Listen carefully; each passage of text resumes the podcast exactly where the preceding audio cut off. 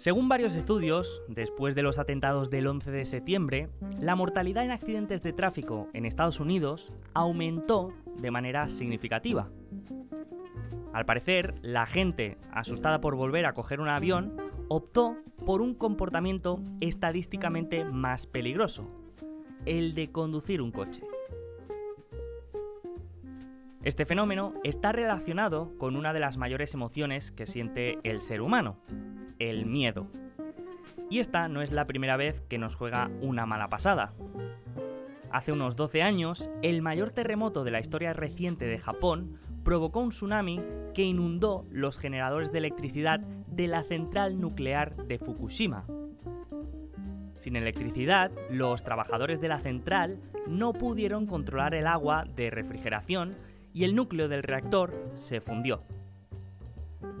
Los tsunamis no suponen ningún riesgo para Europa Occidental, pero dos meses después de ese terremoto, el gobierno alemán decidió poner fin a su relación con la energía nuclear, cerrando las centrales operativas del país.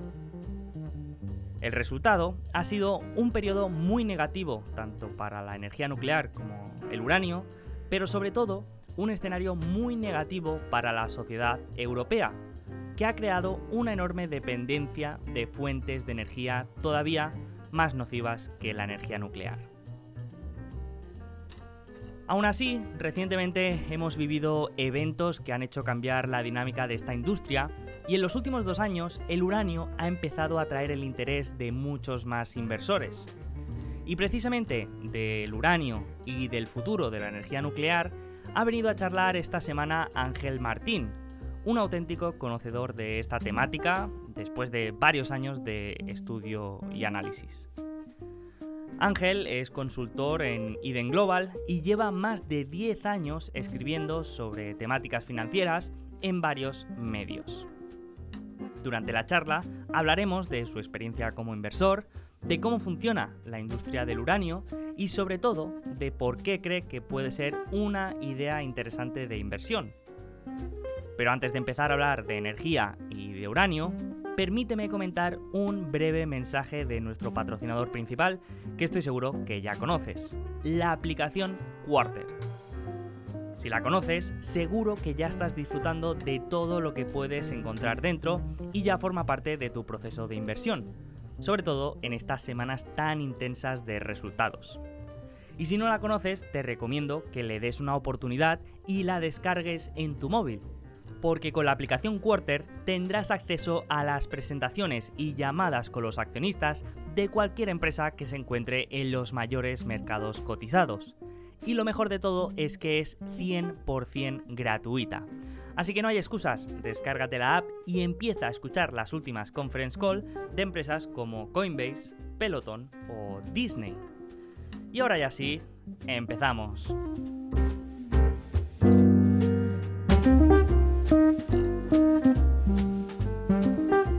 ¿Cómo estás Ángel? ¿Cómo va todo?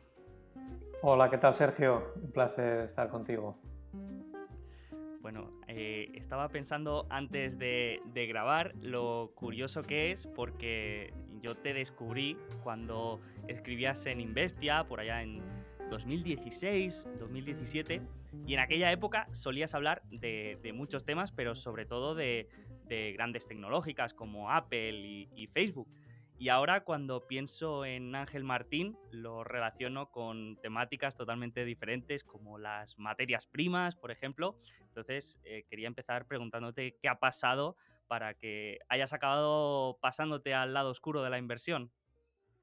Sí, pues es una, es una buena pregunta, ¿no? Porque sí que es verdad que, por aquella época eh, estaba más enfocado en, en Apple sobre todo eh, en Apple, bueno, y en temas, en temas macro, ¿no? que, siempre, que siempre me han interesado y sobre los que siempre he escrito. Y, Apple, bueno, eh, fue, era mi, mi, principal inversión en aquella época. Eh, y bueno, fue un proceso de aprendizaje muy interesante, ¿no? Porque al principio, pues quizás invertí en Apple, pues mm, no con eh, con una idea muy fundamentada, ¿no? O con, no, con una tesis muy fundamentada. Y luego eh, recuerdo que, que la primera presentación de resultados, eh, desde que había comprado, eh, me, cayeron un, 10% o algo así, ¿no? Y, bueno, ahora esas caídas las veo como algo más normal, ¿no? Pero por, por aquella época, pues era, fue bastante doloroso, ¿no? Y, y en aquella época, pues estaba la, la idea de que Apple era o iba a convertirse en la nueva, la nueva Nokia, que no tenía un producto eh, diferenciado ni, ni ventajas competitivas. Y entonces, pues eh, no sé si, eh, si, si por, por, sesgos de estar invertido o porque realmente llegué a, a, indagar y a dar con las, con las claves, pero sí que aguanté, aguanté, la, la, aguanté las caídas y, llegué a formarme una idea de Apple pues diferente a la que estaba en el consenso y, que al final fue la, eh, fue la, fue la correcta y, bueno, y, Apple desde entonces pues ha, ha, ido muy bien y yo más tarde pues ya deshice la, deshice la inversión y, me fui a, a, a, otros, a otros sectores, ¿no? que como dices pueden ser más, más oscuros o son más, eh, más feos, son mucho más, más cíclicos, ¿no? Eh, donde el concepto de calidad pues, no es el que, el que pensamos ¿no? cuando pensamos en, las materias primas, pero que, bueno, que también por mi, eh, mi, perfil un poco más macro, yo creo que, que me, que, me, encaja, ¿no? me encaja esta, este foco en las materias primas, aunque, aunque estoy convencido de que, de que al ser un sector tan, tan cíclico, eh, pues eh, no, es una, no es una inversión para quedarse a muy largo plazo. ¿no? Sí que eh, llevo varios años, pero, pero bueno, no, aunque quizás la probabilidad de que se dé un superciclo ¿no? de materias primas con, con altos precios es, es, bastante alta, en mi opinión, pero, pero no es una inversión para quedarse muchísimo tiempo. ¿no? Entonces, bueno, pues no sé qué ha cambiado, ¿no? No sé si he cambiado yo, ha cambiado las condiciones del mercado. Eh, sí que es verdad que obviamente pues las valoraciones de la tecnología eh, subieron eh, muchísimo, mientras que las valoraciones de, los sectores de materias primas se desplomaron. eso yo creo que es una de las principales claves, ¿no?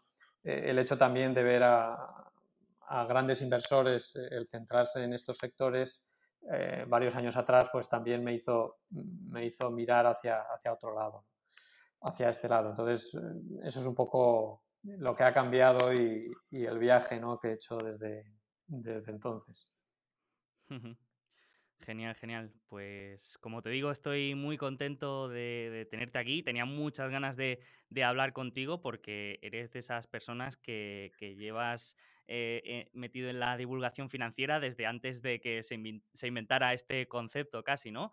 Eh, desde, desde tu blog personal, que pocos lo conocen, por allí de, en 2009 hasta después haber, escrito no sé cuántos artículos en, Investia, Libre Mercado, también colaborando en varios programas de, radio, eh, como digo, muy implicado también en, la divulgación financiera, impartiendo clases en el OMA, involucrado también en el Juan de Mariana y ahora también desde hace poco como consultor en Eden Global, que me parece también muy interesante, ¿no? Entonces te, quería preguntar también cómo has vivido esta evolución profesional. Sí, pues la verdad es que llevo, como dices, llevo ya muchos años eh, con, escribiendo con la comunicación divulgación económico-financiera y, ya pues desde, desde, la, desde la gran crisis financiera, ¿no? En, en 2008, 2009, pues ya sobre todo en Libertad Digital, eh, ya estuve, estuve escribiendo con, bastante regularidad, ¿no? Y también con el, con el Instituto Juan de Mariana, pues incluso, incluso desde antes, ¿no? Ya me, me bailan las, las, fechas, pero 2000, desde 2007, 2008 eh, estoy escribiendo, ¿no? Y, recuerdo que, con la, que con la gran recesión o la gran crisis financiera, cuando Juan Ramón Rayo dirigía el Observatorio de Coyuntura Económica del Instituto Juan de Mariana, pues eh, tengo, tengo grato recuerdo de, trabajar un poco con él, ¿no? sobre todo en la, en la parte más, digamos, más de detalle, de, de revisión, ¿no? Eh, en, algunos, en algunos informes y, bueno, el, leer de primera mano esos, esos informes, pues la verdad es que creo que me ayudó y, me, y fue un gran, un gran, un gran aprendizaje, ¿no? Y luego, pues, eh, escribiendo para, para, Libertad Digital, para, libre para la parte económica de, Libertad Digital, que luego pasó a ser Libre Mercado, pues también eh, temas como la inflación, deflación, eh, más, más centrado en la macro que en, que en los mercados financieros, aunque obviamente hay, mucho, hay muchas, muchas sinergias y mucho, mucho solapamiento, pero estaba más centrado en la macro y, bueno, eh, desde entonces eh, vengo, vengo escribiendo con diferente intensidad, luego, luego en Investia también estuve eh, varios años, sobre todo ya más centrado en la parte de, de comunicación financiera, mercados y, hablando mucho también de, de la industria de, la gestión de activos, de, analizando y la evolución de los, de los fondos de inversión, de sus carteras, etcétera. Y desde, desde hace dos años pues estoy, estoy trabajando en, en Eden Global, que es una, es una consultora de, de negocio eh, centrada, aunque trabajamos con, con, varios sectores, pero, pero nuestra especialización es el, sector financiero, ¿no? Y dentro del sector financiero es el de las, eh, de las gestoras de, eh, de, fondos de inversión. Y, y, ahí, pues, con Eden Global tratamos de ayudar en todo lo que podemos a, a a las empresas eh, con un sesgo en pequeñas y medianas, en, todo lo relacionado con, la estrategia de negocio, eh, centrado sobre todo en el, en el, en el ámbito digital. ¿no? Y estamos especializados eh, en, este, en este sector financiero y, eso creo que es un punto, un punto importante, ¿no? porque cuando trabajas en la comunicación con, con, las gestoras y con las empresas financieras, pues a veces hay, una, hay un, hay un spread o hay, un, hay una diferencia muy, muy importante ¿no? entre, los conocimientos y el lenguaje que utilizan los profesionales de la empresa, de, del sector financiero y, el consultor de, eh, de comunicación, ¿no? o el community manager lo que sea. ¿no? Entonces, en nuestro caso, eh, sí que podemos hablar el, mismo idioma, ¿no? entendemos perfectamente pues, toda la argumentación, etcétera, ¿no? que puedan hacer ellos y, y, en, este, en este ámbito pues eh, trabajamos todo lo que tiene que ver con, con, estrategia de negocio, ejecución de, de, los planes de comunicación, planes estratégicos, eh, temas de posicionamiento, eh, aumento de tráfico, conversión de, de usuarios y, un poco todo lo relacionado con, con, el mundo de la comunicación y el negocio digital lo, lo tratamos con, con IDEN. ¿no? Y, y, luego, pues eso, eh, con una especialización importante y, aportando un equipo que, eh, que, cada uno pues tiene unas, eh, una especialización, unas destrezas particulares, ¿no? Y nos complementamos bastante, bastante bien.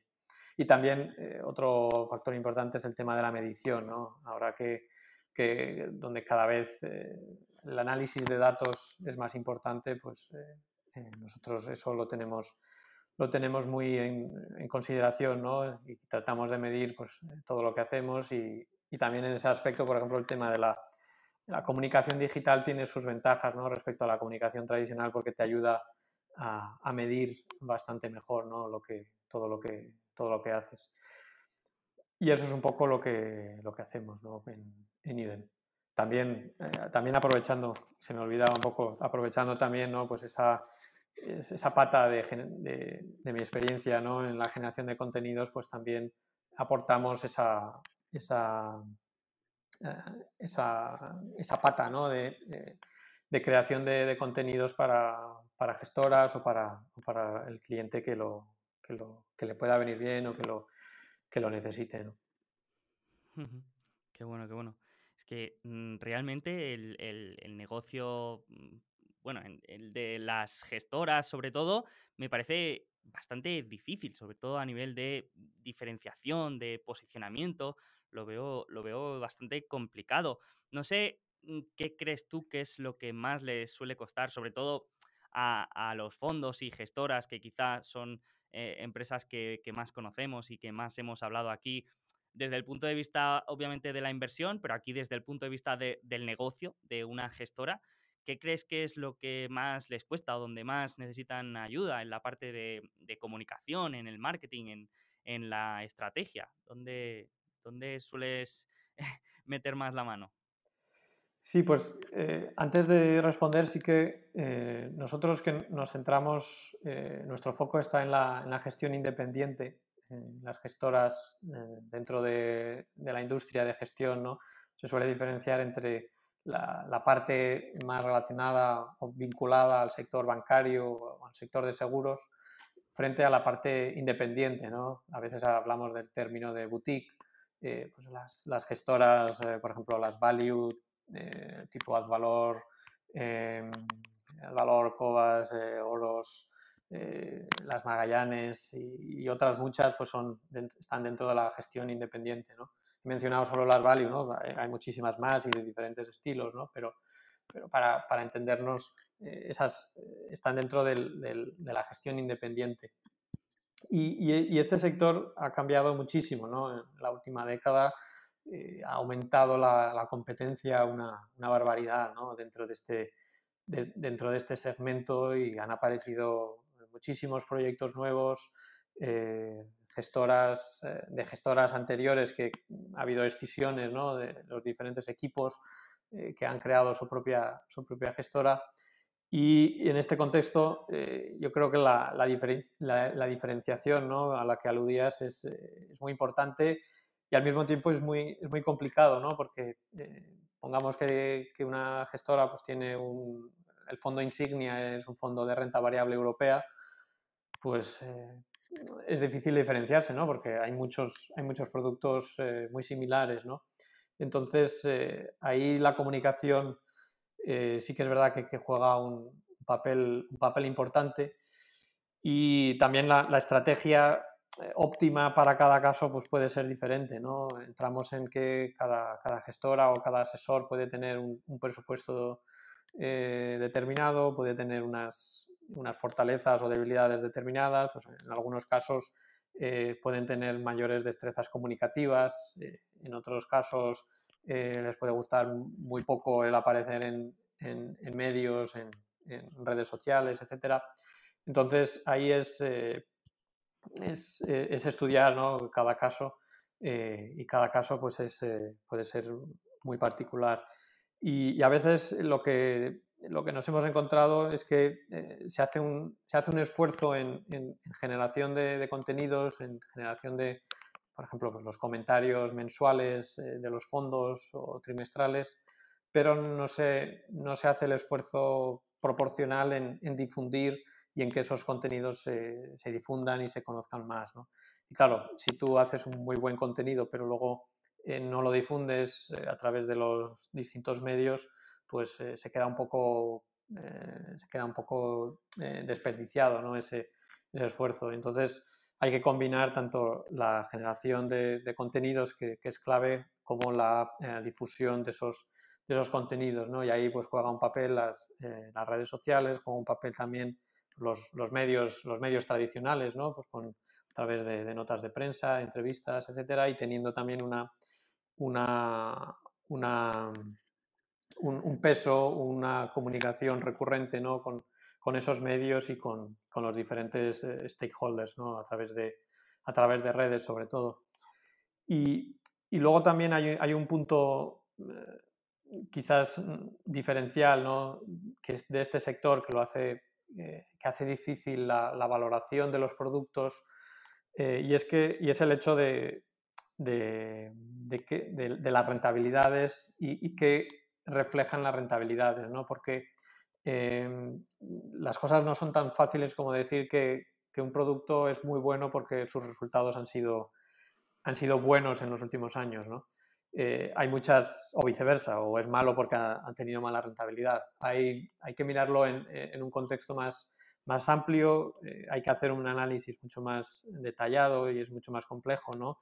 Y, en este sentido, por ejemplo, eh, recuerdo en, en, 2020, en el verano o otoño de 2020, ¿no? que, que, que veía gente en, redes sociales echar pestes de, de los, eh, de los Advalor o de los, o de los Cobas porque llevaban años de, de rentabilidades eh, muy pobres, ¿no? Y, y, echamos la vista ahora, desde, desde el momento en el que estamos, echamos la vista atrás y, vemos cómo Advalor pues, ha tenido unas rentabilidades espectaculares ¿no? desde, esa, desde, eso, desde ese momento.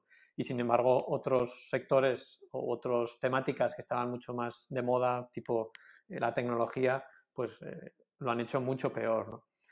Entonces, no es tan, no es tan fácil y, y, cualquier selector de fondos eh, con experiencia y que, y que, sea, pues, que sea bueno te dirá que que, mirar solo las rentabilidades de los, de los fondos no es, no es suficiente, ¿no? porque eso te dice, te da la información sobre, solo sobre el pasado, pero luego hay que tener en cuenta también pues, que a veces, eh, por ejemplo, eh, las rentabilidades de, de, inversores value ¿no? en estos últimos años en general han sido, han sido pobres, ¿no? aunque han mejorado en el último, último año y medio, ¿no? pero sí, sí, y seguro que tú lo te lo has encontrado ¿no? entrevistando a algunos gestores o inversores value que te decían que estaban pasando por una mala racha, ¿no? Y sin embargo, desde, desde hace un año y medio o dos años, pues esas rentabilidades han sido, han sido muy buenas, pero, pero inevitablemente eh, los gestores, los fondos pasan por, por buenas y malas rachas, ¿no? Y, y, y, el, y el, tener un, un, fondo o un producto que, que te genere unas rentabilidades altas y consistentes en el tiempo, pues es, es muy complicado, ¿no? Y, aunque casos los hay, ¿no? Y eh, quizás, quizás el, más excepcional sea el de Stanley Druckenmiller, ¿no? Con un estilo muy diferente al value, pero, eh, pero ese tipo de, gestión es muy difícil de encontrar y, por tanto, pues eh, la comunicación de esos resultados no, es, no es nada sencillo. Sí, sí, yo es algo que encuentro mm, muy complicado, ¿no? Porque mm, creo que por ejemplo, una gestora o un, gestor independiente que, tenga una buena comunicación y que se sepa mover bien eh, por redes sociales, puede tener mayor capacidad de, atracción mm, de, capital, digamos, pero luego eso no tiene por qué estar mm, relacionado con la habilidad a la hora de gestionar una cartera que en muchas ocasiones eh, puede que sí y que obviamente pues eh, saber comunicar también te indica una mayor comprensión ¿no? de, lo que haces, pero también es verdad que habrán muchos gestores que, sean muy buenos gestionando eh, capital y asignando capital, pero después quizá a la hora de, la comunicación pues no sea, no sea su punto fuerte, ¿no? y luego tampoco como has dicho, puedes fiarte de las rentabilidades pasadas porque en el corto plazo eh, pues pueden, pueden variar, como hemos visto con estos casos que, has mencionado. Luego los fondos, eh, en el caso de los fondos value, te dicen que el periodo en el que se tienen que valorar estas inversiones es de mínimo siete años, con lo que pues eh, realmente es difícil porque una vez pasa esos siete años, pues puede haber un coste de oportunidad increíble. Así que es realmente, es realmente difícil esta, esta selección de fondos. Y ahora, pasando un poco más ya a la parte más de, inversión, ya hemos conocido al, ángel profesional, quería empezar a, a, conocer un poco al ángel inversor. Así que, bueno, como he dicho, pues siguiéndote podemos intuir que tienes más predilección, no sé si por, podríamos decir, por eh, inversiones eh, contrarian, eh, concretamente en sectores commodity como la energía y, con una perspectiva más macro, pero no, si, no sé si por aquí podrían ir los tiros de cómo te definirías tú como inversor. Sí, yo creo que lo has definido muy bien, ¿no? aunque, como hemos hablado antes, esto ha cambiado, ¿no? y ha habido una, una evolución pues, eh, de, los sectores o de, las áreas en las que más he estado, he estado interesado. Pero, pero, bueno, también podríamos decir que, que, Apple en 2012, 2013 también era una inversión relativamente contraria, ¿no? Eh, con, con, unos múltiplos muy, muy bajos, ¿no? totalmente diferente a lo, que, a lo que soy. Ahora pues no podríamos hablar de, de que invertir en Apple es, eh, es contraria. Eh, aunque también tienes a muchos inversores que, que es, al menos quizás es, es un poco una perspectiva sesgada, pero hay inversores que están eh, negativos, ¿no? Pues porque eh, el crecimiento ya no es el que era, los múltiplos son muy altos, ¿no? Pero bueno, sí que inversiones contrarian y en los últimos años sectores de materias primas, ¿no? Es en lo que me es en lo que me he centrado. Y, bueno, eh, el, punto de Contrarian, pues eh, tampoco lo veo totalmente necesario, por lo menos para, aguantar en el, en, el, activo que sea, ¿no? Porque sí, sí que en, en, el sector del uranio, por ejemplo, pues me interesé cuando, cuando era un sector defenestrado, con muy extremadamente deprimido, no tenía interés de, casi nadie, ¿no? Eh, pero eh, sí que es verdad que en el último año, en el último año pues el, interés ha crecido y, y, ya es más difícil eh, decir que es una inversión 100% contraria, ¿no? porque ya ha habido mucho más interés, los precios también han subido, las valoraciones han subido y, y entonces ya no, no, sé si no sé si diría que es, que es contraria al 100%, ¿no? Y, pero bueno, sí que eh, materias primas, pues ¿por qué? Pues eh, lo, comentábamos antes, ¿no? Eh, después de, después de, bueno, vamos a hacer un poco de historia, ¿no? espero, que, espero que sea breve y no me extienda mucho, pero em, podemos volver a, a, finales de, o a la década de los, de los 90, finales de la década de los 90, cuando tuvimos el, esa esa burbuja.com, burbuja, la primera burbuja tecnológica. Y, en esos años también las, materias primas eh, recibieron muy poco, muy poco interés, eh, muy, poca, muy poca inversión en, términos muy generales.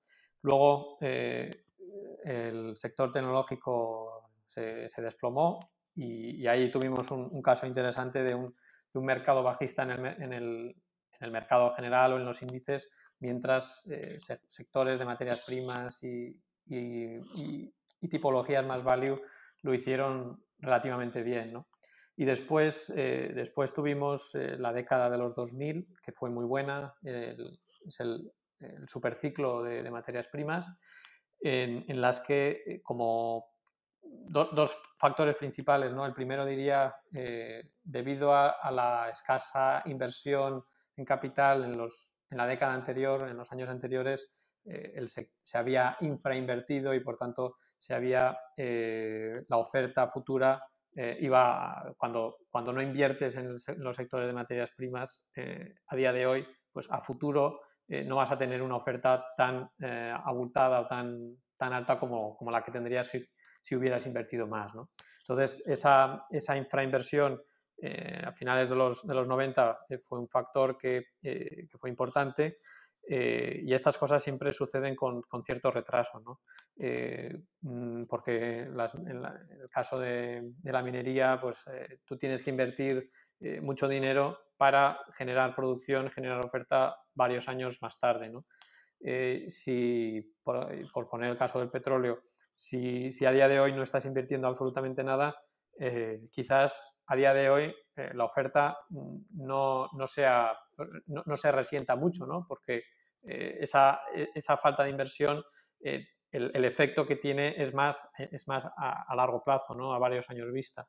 y bueno, habría que diferenciar entre diferentes áreas de, de, donde, en petróleo, ¿no? Por ejemplo, pues puedes invertir en, en pozos en alta mar en los que inviertes hoy y puede que hasta dentro de 5, 7, 10 años no, no tengas, eh, no tengas eh, eh, petróleo fluyendo, ¿no? O, puedes invertir en, otros, en otras áreas donde puedas obtener, digamos, recompensa en, en, seis meses. Entonces ahí los plazos difieren, pero en general el sector de materias primas es un sector en el que tú tienes que estar invirtiendo constantemente para reponer el material que, estás, que estás consumiendo. ¿no? Al ser una industria extractiva, tú estás eh, extrayendo de la, de la tierra eh, materiales que, que, no, que, no, que si no inviertes no estás reponiendo. ¿no? Y por tanto, eh, una de, las, de, los, de los predictores a futuro ¿no? de, de los ciclos en materias primas es el nivel de inversión que, que, se está haciendo en el, en el presente o que, eh, o, que, has hecho en el pasado. ¿no? Entonces, debido a esta falta de inversión, pues eh, se pusieron, digamos, las semillas para precios más altos en la década de los 2000 y además tuvimos el, el, ascenso de China o el ascenso o la aceleración del crecimiento de China que, que fue extremadamente intensivo en recursos, en cobre, eh, sobre todo en cobre y en otros minerales eh, tipo níquel, aluminio, etcétera.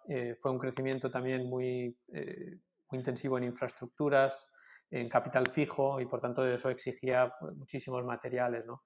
Y entonces pues se unió esa falta de, esa falta de inversión con el, el, impulso de la, de, la, de la, demanda, sobre todo viniendo de, de, China, y ahí pues tuvimos el, el superciclo de las materias primas que duró hasta, hasta, bueno, sobre todo eh, la gran crisis financiera, ¿no? En 2008, aunque, aunque luego mm, algunas materias primas siguieron, siguieron subiendo hasta 2011 más o menos y, eh, y bueno, eh, como, suele, como dice el dicho, que la cura de los altos precios son los altos precios, estos altos precios del, del periodo del superciclo, la, la, gente del sector se puso a invertir muchísimo y entonces pues esa, esa ese exceso de inversión y luego eh, se filtró en la, oferta, que aumentó la oferta en los años, en los años siguientes y, y entonces luego se volvió a dar el proceso eh, que hemos comentado. ¿no? Entonces desde, 2000,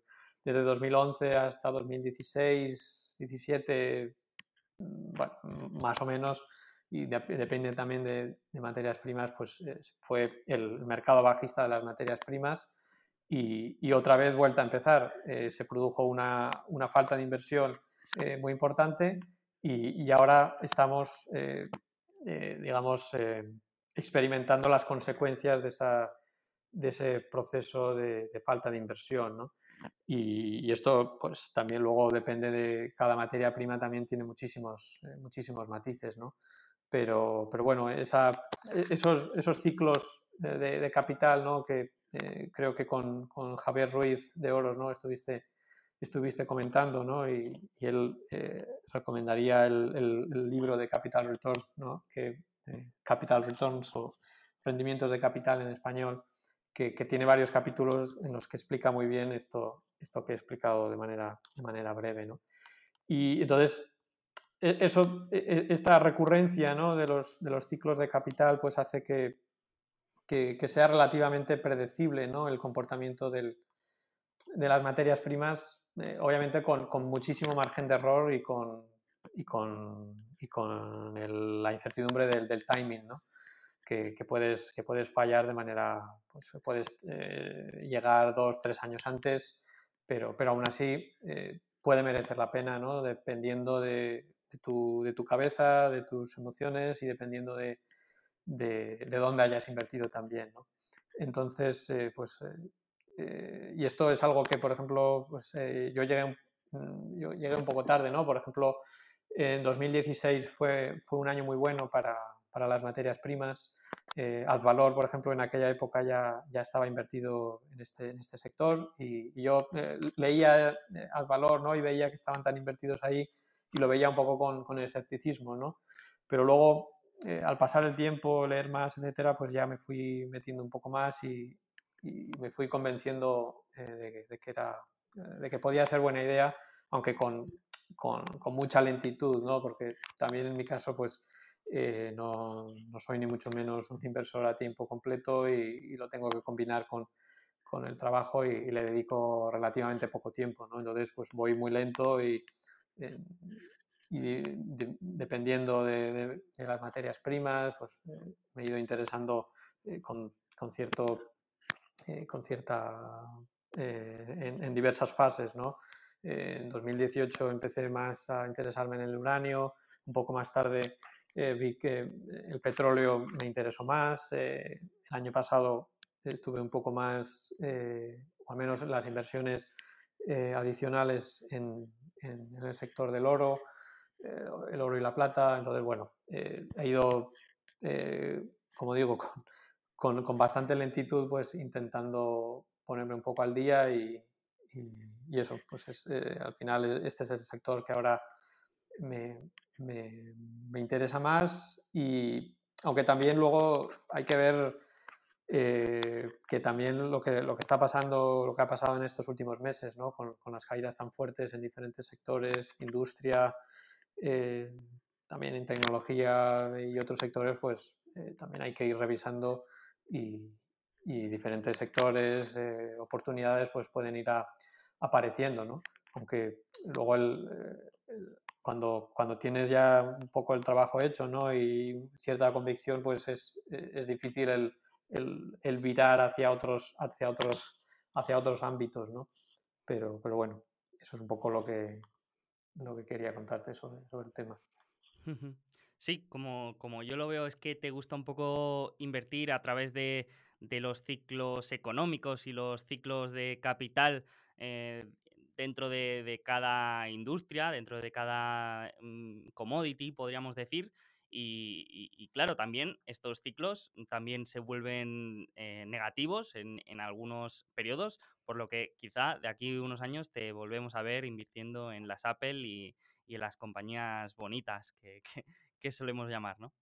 Sí, claro. Eh, esto tiene, digamos, tiene fecha de caducidad, ¿no? Lo que pasa que obviamente no la sabemos y, hay que ir valorando pues el, digamos, la sostenibilidad del ciclo positivo, ¿no? Y eso yo creo que depende de cada, de cada materia prima, ¿no? Y si quieres podemos comentar lo que, eh, donde, donde, más, más interés puedas tener, ¿no? Porque cada materia prima pues tiene, su, tiene sus, sus matices, ¿no?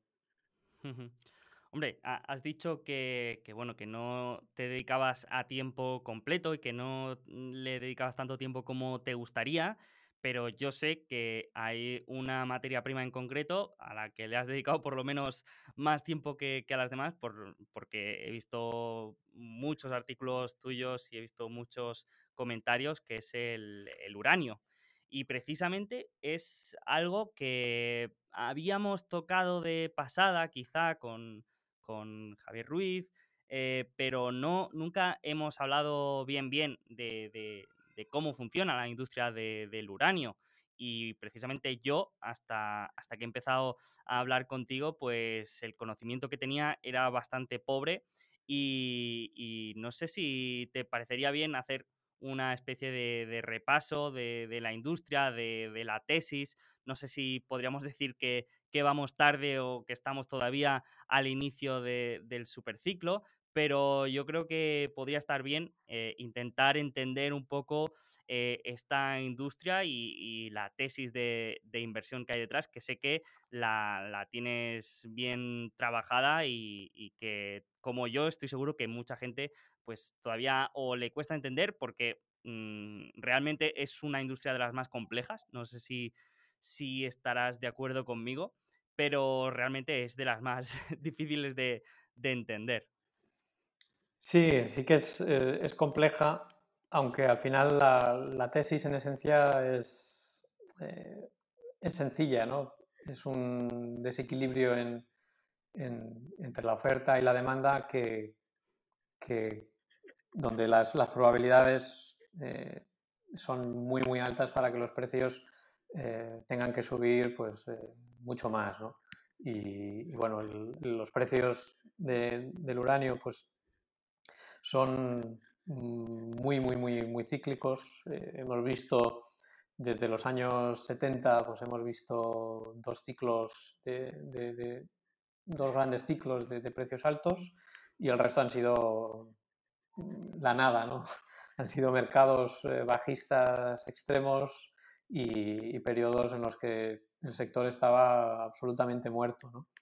Y entonces, pues eh, el último ciclo fue desde el año 2004 a, 2000, 2007, 2008, estoy mirando aquí un gráfico, 2007, en el que los, los precios pues, pasaron de, de 10 eh, dólares la libra de, de uranio a, a, 100, 140 dólares. Es decir, un movimiento muy, muy importante y ese movimiento pues luego se hizo al, contrario, es decir, pasó de los 140 a los 20 dólares en los que estaba en 2000, 2017 más o menos, ¿no? Luego hizo mínimos eh, alrededor de 20 y, ahora está en, en 53, 54 después de haber bajado desde los 63 que estuvo hace, hace, unas, hace unas semanas. Y, y, bueno, más o menos pues los, dónde pienso que puede ir el, el, precio razonable a medio plazo del uranio. Pues antes del año pasado probablemente hubiera dicho eh, los 60, 70 dólares eh, y el caso optimista serían los 80, eh, aunque luego siempre hay posibilidad de, un gran overshoot como sucedió en 2007 y, que las cosas se disparen hasta 100, 150, etc. Pero, pero bueno, después de todo lo que está pasando con, con la inflación, las noticias que estamos viendo en el sector, tanto por el lado de, sobre todo por el lado de la demanda, ¿no? Eh, que ahora, ahora comentaremos, pues yo creo que, que, el caso, digamos, caso muy razonable sería en 80, a 80 dólares, ¿no? 80 dólares y el caso medianamente optimista, pues eh, podría irse perfectamente a los, a los 100 dólares y el caso optimista ya lo pondríamos en 150, ¿no? Por, dar algunas cifras ya muy a, muy a gorda. Entonces, eh, a pesar de que ha subido en los últimos años, pues todavía queda queda margen de subida porque los, eh, el coste marginal de la industria, pues si antes estaba en 60, ahora estará, pues, como digo, cerca de, cerca de, cerca de 80. ¿no? Entonces, por las presiones inflacionarias que ha habido, que, son muy importantes y que, y que afectan, a, afectan a la minería en todos los ámbitos de la minería ¿no? y, y, también a la minería de, a la minería de uranio. Entonces, bueno, esto por, por tener una idea de, de, los precios ¿no? históricos. Y luego, por el lado de la... Vamos a diferenciar ¿no? oferta-demanda, que quizás para verlo mejor es más sencillo. Eh, por el lado de la, de la demanda, pues el, uranio es el, material, el mineral que se utiliza para alimentar los, eh, reactores nucleares. ¿no? Los reactores nucleares funcionan a través de, del proceso de la fisión, que, no lo voy a explicar aquí porque no soy un experto en física y seguramente lo explicaría mal. Eh, para, para, entender un poco mejor, pues eh, hay, hay muchos vídeos. Eh, el otro día había Manuel Fernández Ordóñez, que es un divulgador y profesional de la industria, que, que, que tiene algunos vídeos, ¿no? Y él es muy, muy didáctico. Luego también Alfredo, el operador nuclear, Alfredo, ahora mismo no, no, no me viene el apellido, operador nuclear, que es muy conocido en Twitter. Él tiene un libro también muy recomendable para entender todos estos temas de, la, de, cómo, funciona, cómo funcionan los reactores eh, y los diferentes eh, procesos físicos que están detrás de, del funcionamiento de una, central nuclear. Pero bueno, en esencia eh, utilizas, utilizas el uranio como, como mineral, digamos, básico pero ese uranio tiene que pasar por una serie de procesos para, ah, para que sea útil, servible para las centrales nucleares. Entonces, eh, desde, que, desde que se extrae el uranio de la Tierra, a través de, bueno, de dos métodos posibles, de varios métodos posibles, que tampoco vamos a entrar ahí, pues tiene, eh, lo conviertes en una, en, una, en una pasta, en una pasta amarilla, que es lo que se llama yellow cake, que traducción eh, tarta amarilla, un poco, un poco extraño, pero eh, mejor en inglés, ¿no? Yellow cake. Y, y, y entonces tú tienes, eh, eso se mete en unos, en unos bidones, en unos bidones, que es un concentrado de uranio, y luego ese, ese, concentrado de uranio tiene que someterse a un proceso de conversión a través del cual se convierte en un, ese uranio en estado, en estado gaseoso. ¿no? Pero ese, ese uranio en estado gaseoso tampoco es suficiente para, las centrales, porque eh, ese, ese, uranio pues, contiene, eh, tiene que enriquecerse, tiene que someterse a un proceso complejo de, lo que se llama enriquecimiento para que eh, sea servible para las centrales.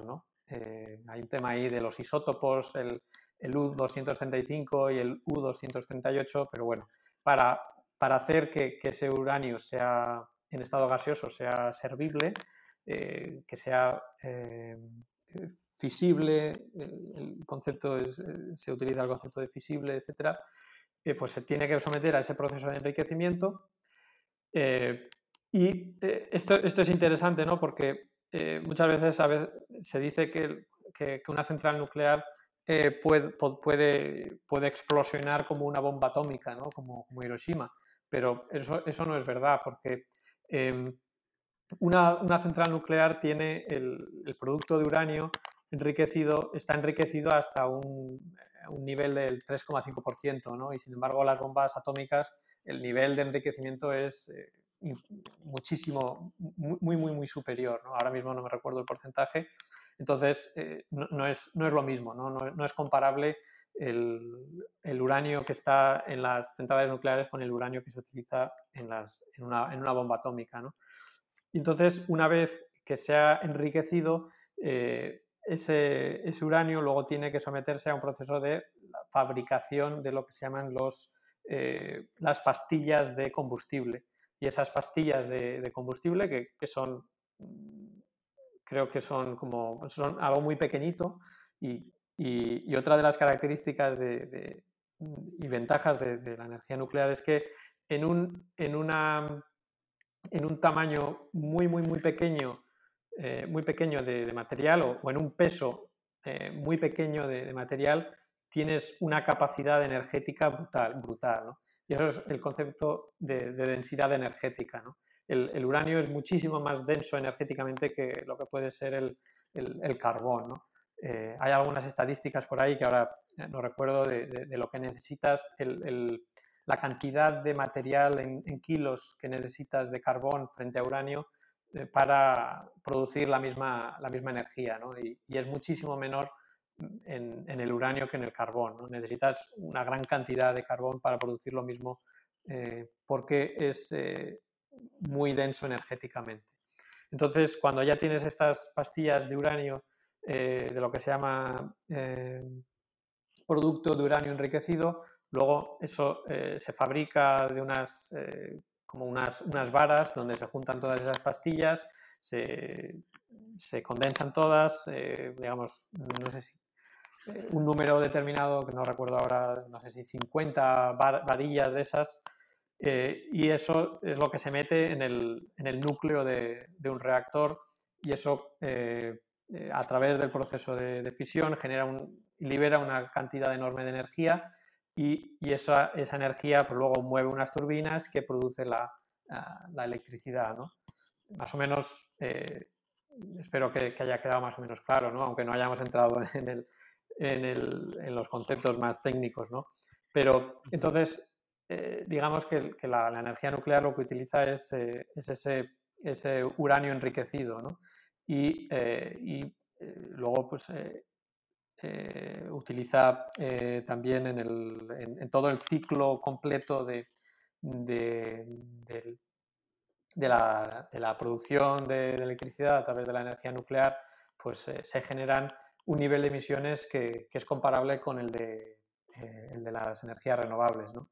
Eh, tengo eh, luego, si acaso después te paso, te paso gráficos, ¿no? Por si quieres eh, editar el, editar el vídeo para, para, que se vea un poco mejor. Y entonces, este es uno de, otro, uno de los puntos fuertes ¿no? de la energía nuclear y es que es compatible con, con el, la descarbonización o el proceso de, de, la, de la, economía hacia las emisiones, las emisiones cero. ¿no? Y por otro lado, la energía nuclear también es una, es una de las fuentes de energía que es de, carga base, es decir, que eh, puede funcionar y funciona durante las 24 horas del día, los 7 días de la semana. ¿no?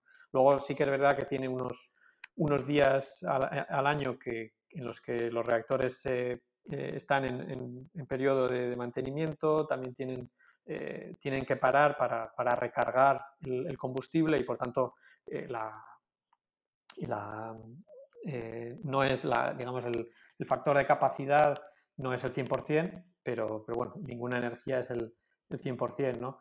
Pero a diferencia de, por ejemplo, las energías renovables, ¿no? que son eh, fuentes de energía intermitentes donde dependes de, de, del clima, en, este caso es, es, una, es una fuente de energía que, que, se, que se llama base load power o de carga base y que funciona como, puede, puede funcionar como backup como reserva en, todos, eh, durante todo el año ¿no? y, en, cualquier, eh, en, cualquier momento del, en cualquier momento del día. ¿no? Y, luego también una, una característica interesante es el, que, el hecho de que puedes, eh, ya sea en, las mismas centrales nucleares o, a, partir de, inventarios estratégicos que tengan los gobiernos, puedes tener en un espacio muy pequeño de, eh, en un espacio muy pequeño eh, una gran cantidad de años de producción de, electricidad. Entonces, eh, por ejemplo, el, caso de China es interesante. Ellos tienen unos inventarios de uranio que, en teoría se estima que, pueden durar pues, para, siete años. ¿no?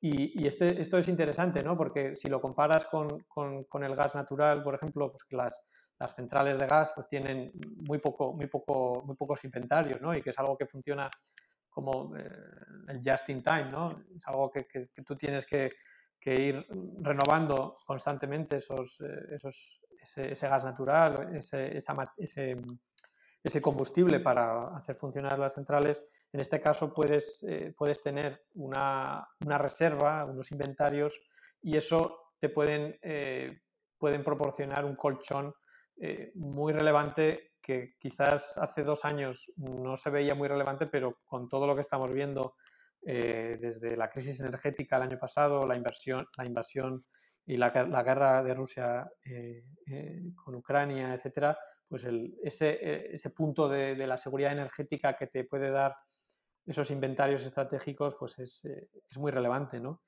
Y, y, en este sentido, también otro factor importante es que, a diferencia de, otra, de, de la producción de electricidad con gas natural, por ejemplo, lo que es el combustible, el coste del combustible eh, es, un, es, un, porcentaje muy pequeño del coste total de, la energía nuclear.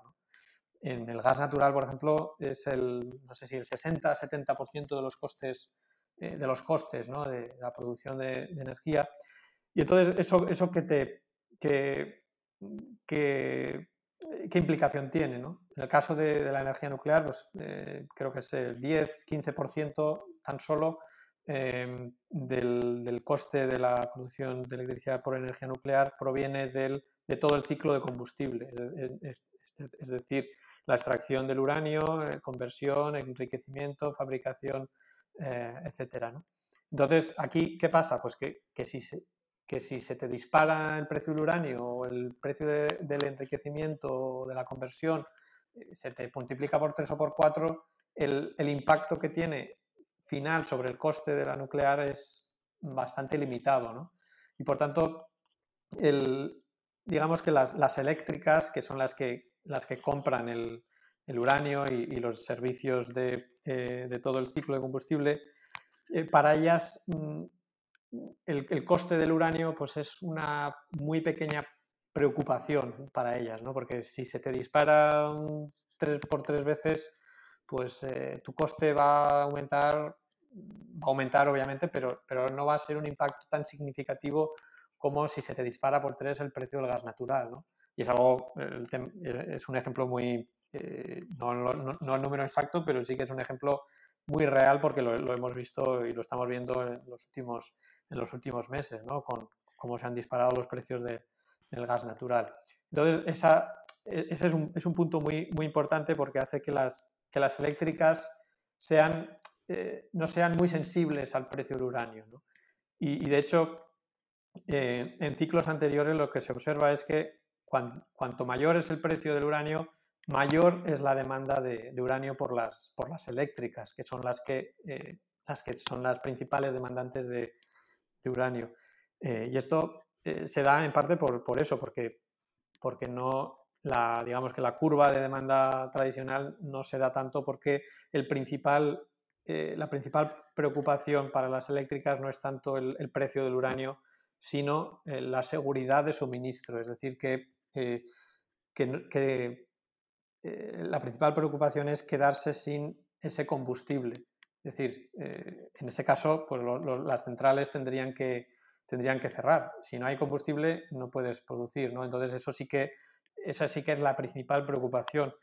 Y, en, estos proyectos ¿no? que eh, hemos comentado, digamos, la, cara, la cara amable o la cara más positiva de la nuclear, pero luego también está los fantasmas ¿no? de, los sobrecostes, de, de los costes muy, muy, muy abultados en el, en el inicio, ¿no?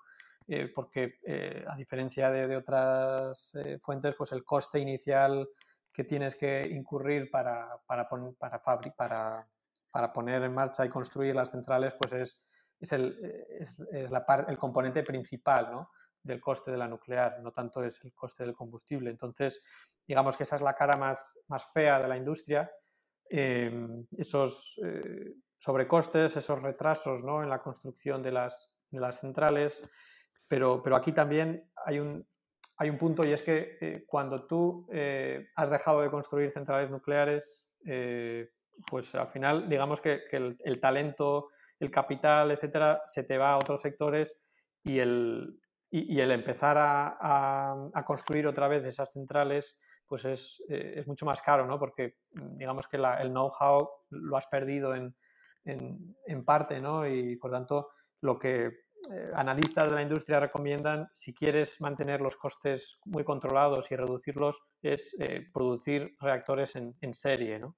Como, como, como, ha pasado en, en otras décadas anteriores. Francia, por ejemplo, lo hizo y lo hizo aún con unos, plazos y unos costes razonables. ¿no? Entonces, el, el volver a, a, empezar a construir y el, y el volver a replicar diferentes eh, modelos de, reactores pues es lo que puede llevar a, unos costes más, controlados.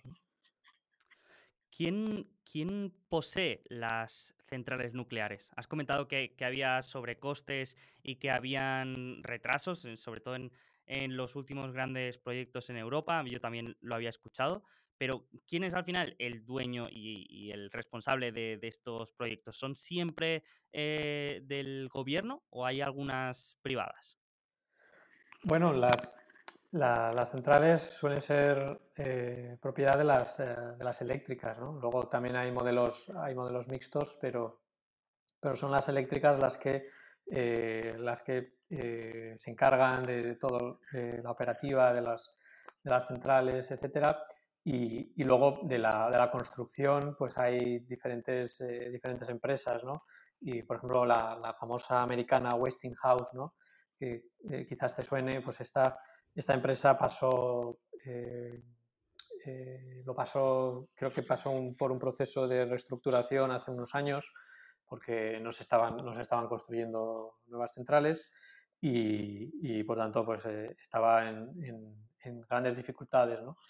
Luego también hay, eh, hay países eh, como China, por ejemplo, pues China es, es, otra cosa, ¿no? Pero China está también produciendo, eh, construyendo y, también exportando algún, algún modelo de reactor y construyendo y planeando nuevas, nuevas centrales de manera muy acelerada y muy rápida. y tiene unos planes de inversión descomunales ¿no? en, este, en, en el crecimiento de nuevas centrales. Luego también Rusia, eh, con su conglomerado nuclear Rosatom, la empresa Rosatom, que es un conglomerado integrado verticalmente y que eh, ha sido responsable de, construcción de muchos, eh, de muchos reactores en distintas partes del mundo. Y bueno, con, esta, con lo que está pasando, pues obviamente con las sanciones, etcétera, ahí hay un, un, question mark ¿no? sobre, sobre qué va a pasar con esos proyectos que en principio iban a estar, perdón, iban a estar, eh, eh, iba a ser Rosatom responsable y, ahí hay una pregunta y, una, también una oportunidad para, para las empresas occidentales eh, para, para, digamos, tomar el relevo ¿no? y, y, hacerse con esos, con esos proyectos. Y bueno, el, también el componente geopolítico de, esta industria también es, eh, es, interesante, ¿no?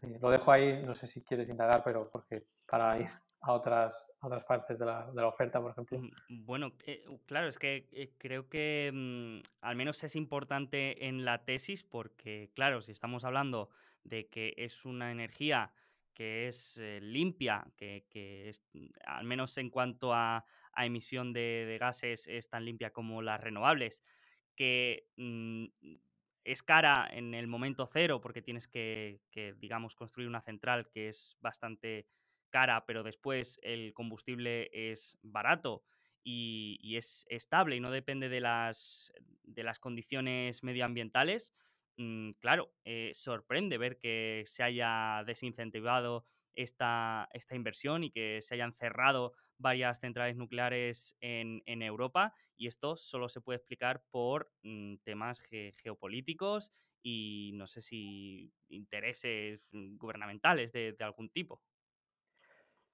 Sí, la verdad es que es una, es una pena, ¿no? Sobre todo viendo eh, lo, que estamos, lo, que lo que estamos viendo hoy, ¿no? Y, el caso de Alemania es el caso más, más flagrante, ¿no? Porque viendo lo que, lo que está pasando eh, en la actualidad, pues con los precios de, del gas, con los precios del carbón, precios del petróleo y con, con miedos a una crisis energética todavía más, eh, más feroz, Em, etcétera, pues el hecho de que se cerraran el año pasado tres, tres reactores eh, y el hecho de que todavía estén con la idea de cerrar los otros tres que faltan a finales de este año, pues es bastante desafortunado, ¿no? por decirlo de manera, de manera suave, porque, porque claro, eh, a veces está la idea, ¿no? y, dentro de, de, los, eh, de, los, proponentes de cerrar las, las nucleares, estaba la idea de que vamos a cerrar las nucleares para, y, lo vamos a compensar con, con un mayor porcentaje de renovables. ¿no? Y eso es verdad que en, Alemania se ha incrementado mucho el porcentaje de renovables, pero es que eh, la, la, fuente, la, nuclear, no la puede sustituir con, con renovables, al menos a día de hoy en el, en el que todavía no tenemos una, eh, una tecnología para almacenar la energía suficientemente barata a nivel comercial. Al final lo que sucede es que tú eh, cierras nucleares y tienes que recurrir o al carbón o al gas natural. Y esto en Alemania lo hemos visto y, lo hemos visto eh, con el, caso del carbón, que, es el, combustible más, con mayores emisiones y más, más sucio. ¿no? Y, es algo bueno, muy desafortunado pero no lo, no lo hemos visto solo con, con, el caso de Alemania. El caso, por ejemplo, eh, y esto vi un gráfico el, otro día muy, eh, muy bueno, que el, en el estado de Nueva York, por ejemplo, también se, cerraron dos reactores en 2020 y en 2021 y, y los, los, los, defensores de esta idea pues decían que, que, iban, lo iban a compensar con mayores renovables. ¿no? Y bueno, eh, los datos son que en, en 2019 porcentaje de la electricidad producida por nuclear era el 45%. Y ahora en 2021 es del 28%. Eh, y luego los combustibles fósiles han pasado del 52% al 63%. Es decir, han aumentado eh, cerca de 11-12 puntos eh, en su porcentaje. Y la, eólica y la solar han pasado del 9% al 10% es decir, han aumentado un punto, cuando las, los combustibles fósiles han incrementado 12 puntos. Es decir, al final, si para combatir el, cambio climático eh, y reducir la dependencia de los combustibles fósiles, eh, la nuclear yo creo que es, eh, es imprescindible. ¿no? renovables puedes, puedes incrementar su peso, puede incrementar su penetración, pero, pero tiene, tiene un, tiene un límite, ¿no? por lo menos a día de hoy y seguramente pues, en, los próximos, en los próximos años. ¿no? Pero, pero claro, no, no puedes ir de verde por la vida y luego defender cerrar las nucleares cuando para compensar esa electricidad perdida luego tienes que recurrir a, al gas natural, que es, digamos, la, el combustible fósil menos, menos malo. Pero, pero luego, si tú ves eh, los gráficos de, de, la, de, emisiones en todo el ciclo de, de, vida de las distintas fuentes de energía, pues eh, el gas natural, aunque esté por muy por debajo del carbón, pero es que está tremendamente por encima de, las renovables, de las renovables y de la, y de la nuclear. ¿no? Entonces, eh, es eh, intereses políticos, eh, también el, tema emocional ¿no? del miedo a la nuclear y, que quizás pues, también la industria nuclear pues, seguro que ha hecho muchas cosas mal y entre ellas pues, la comunicación no, ha sido, eh, no ha sido su fuerte, eh, el miedo a, los accidentes de, tipo Chernobyl, etc. también organizaciones como, como la paz verde, ¿no? en inglés, que, que, bueno, que, desde su fundación uno de sus objetivos principales ha sido cerrar las nucleares, ¿no? pues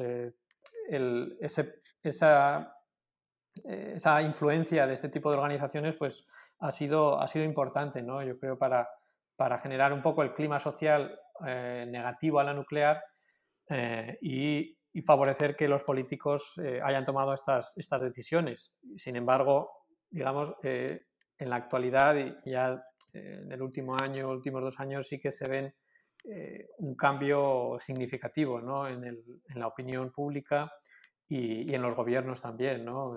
y ha habido mm, un cambio de timón muy importante en diferentes administraciones de varios gobiernos, ¿no? desde, desde Francia, Estados Unidos, eh, Holanda, eh, Bélgica, eh, Corea del Sur, ahora con las, con las nuevas elecciones que ha habido muy recientemente, que de pasar de, de su, su, idea de cerrar las nucleares a, a, retomar la construcción de dos que tenían empezadas y, y quizás construir algunas más. Y luego el caso de Japón también, que que también hay un impulso gubernamental importante para reabrir los reactores que, todavía están, están cerrados después de Fukushima. Entonces hay un, hay un cambio eh, muy, muy significativo ahí, ¿no? Y yo creo que es, es, eh, es, es casi consenso que, que, hay, que se está produciendo ese cambio y, los gobiernos están, y sobre todo pues, con lo que hemos comentado ¿no? a nivel geopolítico, de la dependencia de, de Rusia, eh, de los combustibles fósiles pues es, eh, es muy importante, ¿no? Aunque eh, también hay en, dentro del, del, ciclo de combustible nuclear también hay una dependencia importante de Rusia y esto es algo que también lo podemos comentar no tanto en la producción de, de uranio del, digamos el, la primera, la primera fase del ciclo, sino sobre todo en el, en el, en el enriquecimiento y en la conversión a través de, eh, de, sus empresas y sus conglomerados eh, que, que, han sido muy exitosos en los últimos años y que a nivel geopolítico, pues ya desde hace unos años se estaban levantando algunas alertas, sobre todo en Estados Unidos, de, acerca de la dependencia que se estaba creando de este tipo de, de combustible, de este tipo de servicios y del uranio que venía de Rusia, pero bueno, no se hizo, no se hizo mucho caso y ahora estamos en esta situación en la que, en las que se está hablando de, eh, de sancionar el uranio ruso y los distintos servicios dentro del ciclo de combustible que provienen de, de Rusia. Y si se produjeran esas sanciones, pues eso sería eh, un, eh, un, shock brutal al, sector, eh, al sector nuclear, ¿no? porque alrededor del 40% de todo el enriquecimiento eh, eh, proviene de Rusia, ¿no? tiene una cuota muy importante y, eso generaría unos efectos que, que, harían que la demanda de uranio, digamos, el uranio natural, por decirlo de alguna manera, se incrementara sustancialmente y eso sería, digamos, un, un viento de cola ¿no? para, para, la tesis, de, para la tesis de, del uranio. Y bueno, ese, ese tema también es, en la actualidad es muy, muy relevante y, bueno, si quieres pasamos al lado de la oferta, ¿no? No sé si quieres comentar algo más. Sí, bueno, me, me, ha, me ha, parecido curioso esto de, del tema emocional de la gente y cómo todavía está en nuestras memorias, pues eh, los desastres de, de, Fukushima y de, Chernobyl. Yo creo que también los Simpsons, pues no sé si han hecho algo de daño, podríamos decir, pero eh, eh, me ha gustado una propuesta que, mm, que, he visto hace poco en las redes, que es, eh, aparte tú como consultor de comunicación, pues eh, también, también puedes dar tu, opinión, que es la del rebranding de la energía nuclear a llamarla energía elemental. Eh, una especie de, de, rebranding que se había propuesto, porque yo creo que, que, que efectivamente pues, em, afectaba bastante ¿no? la palabra nuclear a esa percepción de, de algo malo, radiactivo, eh, que, que, provocaba desastres y que podía casi destruir el mundo. Y, y también por, por, la otra parte, yo creo que también podemos ver la, la diferencia de comunicación por la parte de, como tú has dicho, el grupo de Paz Verde, que a pesar de, no tener eh, un, razonamiento que podríamos considerar válido, cómo ha calado más en, la, en, la, en el pensamiento de la gente versus la, comunicación de las nucleares, ¿no? La, importancia que tiene la comunicación también ahí. Sí, es, es, crucial, ¿no? Y al final yo creo que el, miedo es una, es una emoción que, que, mueve mucho, ¿no? Eh, y eso lo podemos ver en la inversión también, ¿no? Eh, por ejemplo, una de las cosas que, eh, que yo creo que, que, es, que, es, sabida, ¿no? Y es que los, los medios de comunicación o, o, cualquiera que quiera atraer atención, el, el clickbait muchas veces pasa por, por, por hacer clic en, en, el miedo de la gente, ¿no? Y, y cuando uno pasa por YouTube, en los vídeos, por ejemplo, pues eh, el titular apocalíptico siempre, siempre atrae, ¿no? Y entonces ahí el, el, papel del miedo yo creo que es algo eh, importante, ¿no? Porque, pero claro, al final la probabilidad de que haya un accidente nuclear, pues eh, cero no es. eso, eso es así, ¿no? Y, no sé qué probabilidad es, pero cero no es.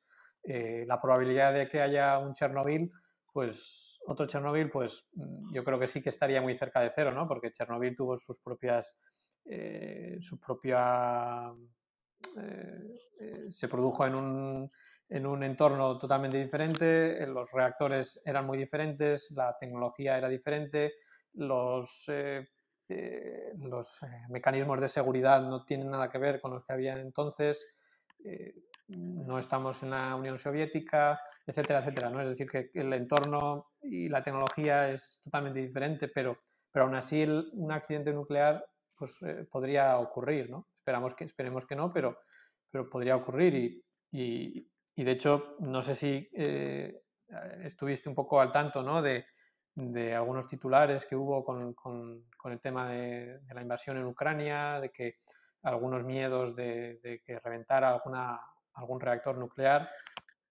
Y, de hecho, pues eh, hubo noticias que, bueno, también ha habido eh, bastantes noticias sobre, sobre Chernobyl, que, los, que el ejército ruso estaba por ahí haciendo, haciendo cosillas eh, que no se deberían hacer y, que, bueno, y ya había muchos titulares apocalípticos, ¿no? De, de que podía llegar una, una, explosión nuclear como la de Chernobyl o peor. Y de hecho, el primer ministro ucraniano y, el gobierno ucraniano, digamos, que jugó esa baza perfectamente, ¿no? Es decir, que esa eh, mal comunicación o esa, ese alentar al miedo eh, lo jugaron mm, de maravilla, no porque, porque está mal, ¿no? Porque estás, al final, estás eh, infundiendo un miedo que, que, si tú veías a gente que sabe de y que son, han trabajado en el sector y demás, eh, hombre, no estaban diciendo no va a pasar nada. Esto me estoy refiriendo sobre todo a otra, a otra central que se llamaba Zaporicia o algo así, que, que, ahí sí que el riesgo fue un poco más, un poco más elevado y creo que, que, que hubo, se dañó un edificio dentro de la central nuclear, se dañó un edificio que, que al principio, claro, en las primeras noticias no se sabía qué había pasado, ¿no? Y por eso pues, se, recurrió al miedo pero luego fue un edificio administrativo. ¿no? Aún así, también eh, eso muestra un poco que, que, que, las centrales nucleares eh, que tienen muchísimos mecanismos de seguridad y que, y que es, una, es una fuente de energía eh, segura, ¿no? a pesar de que no podamos descartar que haya, que haya un accidente. ¿no? Entonces, bueno, eso lo quería, lo quería comentar, ¿no? el, el tema del miedo y de, y de cómo pues, eh, el, el, el, hecho de que este tipo de organizaciones contrarias a la nuclear pues, puedan tener mucho éxito por, porque, porque genéticamente o por lo que sea, pues el miedo es una, es una parte importante de nuestros sesgos emocionales o, de lo que sea. ¿no? Entonces ahí el miedo creo que juega un, papel. Entonces, ¿le, ¿le, cambiarías el nombre a, por el de energía, energía elemental? Pues si te soy sincero, todavía no, todavía no me he leído bien el, eh, el artículo y las ideas de, Josh Wolf, ¿no? Sí, sí, O sea que lo siento, no, no he podido hacer todos los deberes para la, para pero, un rebranding, un rebranding sí que se podría proponer, ¿no? Sí, sí, yo creo que sí, porque al final el concepto nuclear pues no está, no está muy bien visto, ¿no? Hmm. También se asocia, se asocia mucho a, las armas. Claro, sí, y, yo de hecho cuando, cuando empecé a interesarme en el sector, eh, al principio iba con mucho, digamos, con, escepticismo de decir, a ver dónde me estoy metiendo, el nuclear, esto, esto suena muy mal, no se lo voy a decir a nadie. O sea, y, luego hablando con gente también eh, que, te decía, eh, yo aquí esto lo descarto por principios porque es una, porque es una energía o, por los residuos o por lo que sea, o por, y, luego relacionado con las armas, ¿no? porque también se puede utilizar para las armas. ¿no? Entonces, sí, un, rebranding podría ser, podría ser una, una buena idea. Perfecto. Pues volviendo un poco al, caso de, inversión, habías comentado al principio que lo que nos encontrábamos era un desequilibrio entre la oferta y la demanda. Y, claro, este desequilibrio lleva años eh, dándose, pero mm, en, la oferta sí que hemos visto que hasta ahora se ha estado mm, tirando también de, inventario que tenían los estados, ¿verdad? Sí, sí, sí. Eh, al final, esta es, una, industria en la que los inventarios eh, nunca vas a, a diferencia de otros commodities, eh, nunca vas a encontrar unos inventarios cercanos a cero, ¿no? Porque, mm, porque es que la como decía antes, la seguridad de suministro es, es la preocupación principal. Por tanto, las eléctricas, digamos que les va la vida el, tener un colchón eh, de inventarios de, de, productos enriquecidos de uranio, de uranio natural, de, del gas o, de las diferentes fases. ¿no? Entonces, normalmente, eh, así, eh, en términos generales, se suele hablar que, que en, media hay unos, como unos dos años de, demanda, de consumo de, inventarios, tienen las, las eléctricas. ¿no? Entonces, eh, sí que es verdad que eh, en el, durante, desde más o menos, sobre todo después de, después de Fukushima, ¿no? cuando la, la demanda, el consumo disminuyó eh, significativamente pues porque se cerraron los reactores de Japón, porque otros reactores también, también cerraron, etc.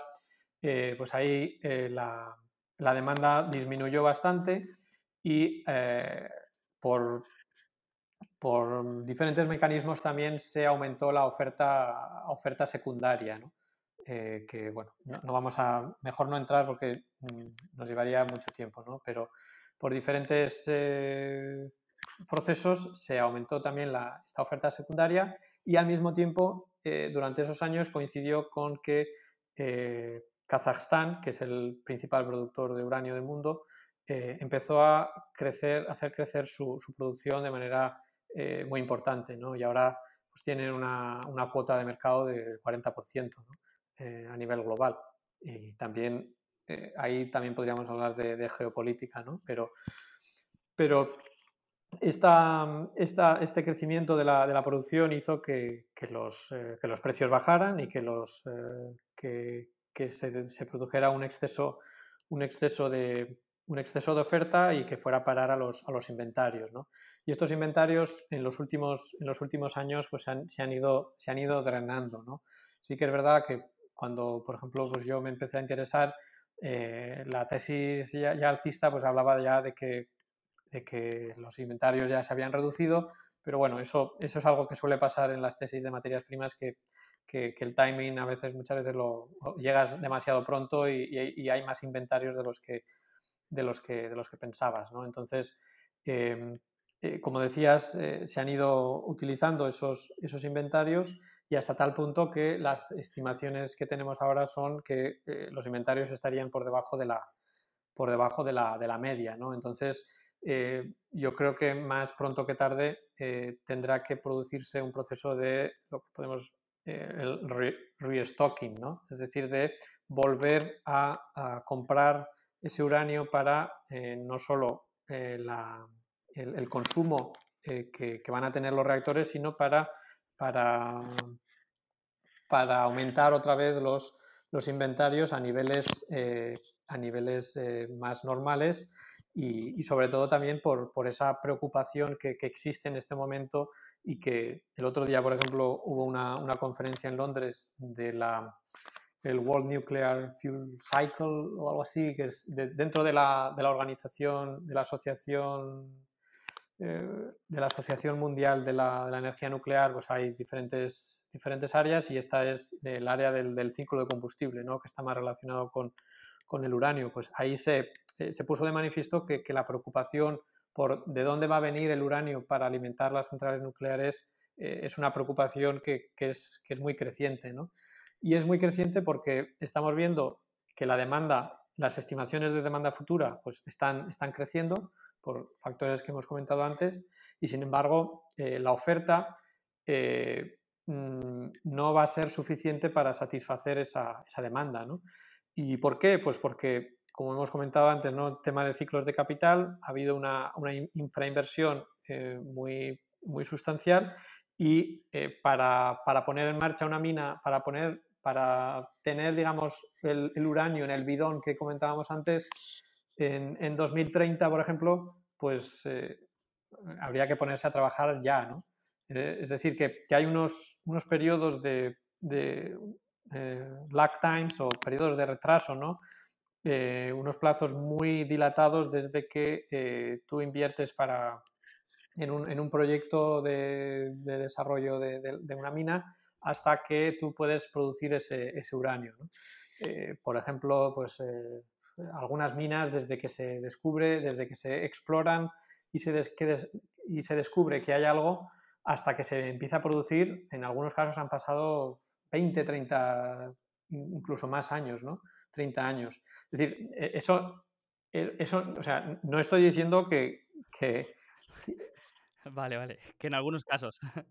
Sí, en el caso de, Cameco, ¿no? Por ejemplo, el, principal productor privado, em, privado en el sentido de empresa privada, aunque eh, cotizado, ¿no? Luego está la empresa de, Kazajstán, que es que está, creo, tiene mayoría de propiedad del gobierno pero, pero en el caso de Cameco, por ejemplo, eh, una de sus principales minas, pues eh, eso es, esos son periodos más o menos normales, ¿no? Pero eh, no estoy diciendo que dentro, de, dentro de la industria obviamente hay, hay proyectos en muy diferentes fases de desarrollo, ¿no? Y hay proyectos que están en fase de desarrollo, digamos, más avanzada, que probablemente puedan empezar a producir en 2025 eh, pero no más pronto, ¿no? Es decir, por ejemplo, eh, una mina en, eh, en, Namibia, que es uno de los, de los principales también productores, una, una, de las minas que estuvo, estuvo parada durante, ya ha estado y, sigue parada desde hace varios años y se paró porque los precios no eran suficientes para, no eran rentables. Entonces esta mina, que es una de las, digamos, dentro, después de las eh, mejores, digamos, de Kazajstán y Cameco, es una de las mejores minas ¿no? que hay en términos de, costes y de, y de digamos, confiabilidad. Pues esta, esta mina, eh, y hace, hace un mes más o menos, se anunció que iban a empezar el proceso de reabrir la, la, mina para empezar a producir otra vez. Aunque no se había hecho el proceso formal, el, el, inicio formal, digamos, de este proceso, pero ya se anunció y anunció una ampliación de, capital para financiar, para financiar todo, este, todo este gasto. Pues esta mina no empezará a producir hasta 2024.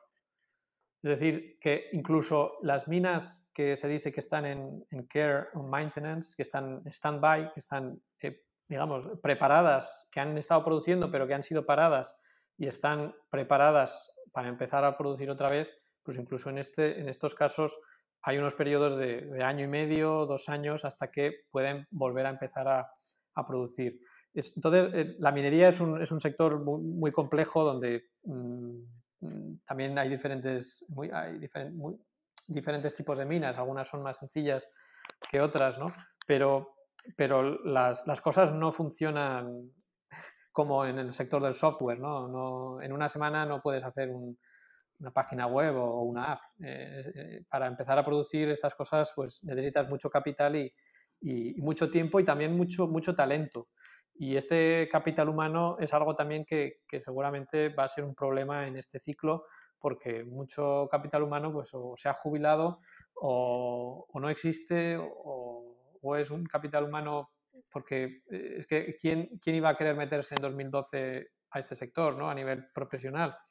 Pues eh, las oportunidades con, con las minas eh, que se iban a parar y etcétera, pues las oportunidades eran escasas ¿no? a, nivel, a nivel laboral. Entonces, ese es otro, ese es otro punto. Entonces, el, el, reabrir esas minas y el volver a empezar a producir en minas que están paradas, pues es un proceso bastante complejo y que eh, probablemente pues vaya a tener fricciones y, y, y, quizás retrasos o aumento de o vayan a producir a costes más altos de lo que de lo que han dicho, etcétera, ¿no? Entonces, digamos que la, la oferta es, es, muy, muy frágil. ¿no? Y, y, por dar unos números, porque no hemos hablado todavía mucho de números, más o menos la, la, el consumo anual de, de, de, todo de uranio a nivel mundial eh, estaría en, en, 180 millones de libras, ¿no? más o menos.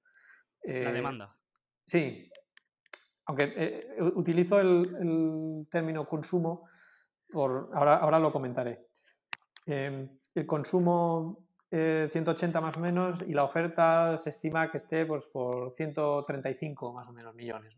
Entonces, y, este es un, es un gap que, que, se ha producido desde hace ya varios años y que durante estos años pues, se ha ido cubriendo por, por oferta secundaria, que podemos poner que 25 millones, y también por el drenaje de, los, de los, inventarios. ¿no? Pero, pero claro, al final eh, este gap no, no es sostenible, ¿no? Y, y, aunque sí que es cierto que, que, va a recuperarse ¿no? la producción de uranio, porque hay algunas minas que, que, aunque produzcan muy poquito, pero, pero van a ir contribuyendo, pero, pero este, este desequilibrio de oferta y demanda lo que, lo que hace es que los precios al final vayan a tener que ser, eh, vayan a tener que subir eh, muy considerablemente para, para incentivar la, la, la inversión, ¿no?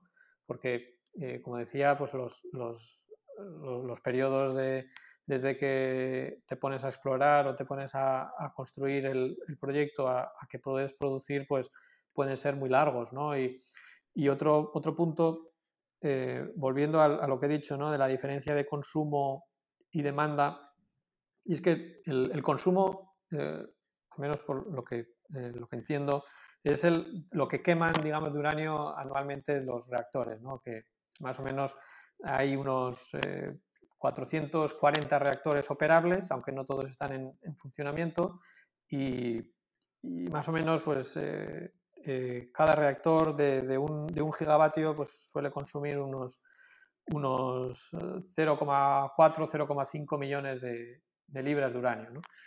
Eh, entonces, eh, lo que decía, ¿no? diferencia de consumo y demanda, eh, ¿Por qué he hecho la diferencia? Pues porque eh, durante estos últimos años, aunque el consumo eh, es el que es, es el que la, la, las centrales van, consumiendo, la demanda ha sido muy, eh, muy baja o relativamente baja, en parte porque la demanda suele, el 60-70% de la demanda se produce a través de contratos de largo plazo.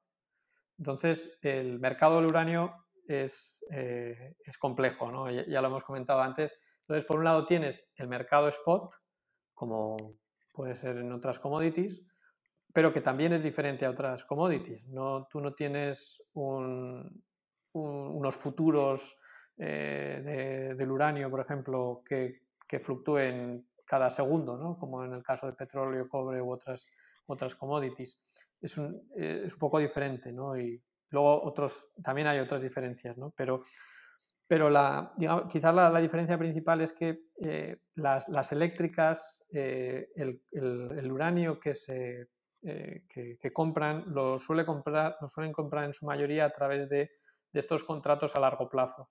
Y, tiene, y esto tiene mucho sentido por lo que hemos comentado antes, ¿no? de que su principal preocupación no es tanto el precio, sino es la seguridad de suministro.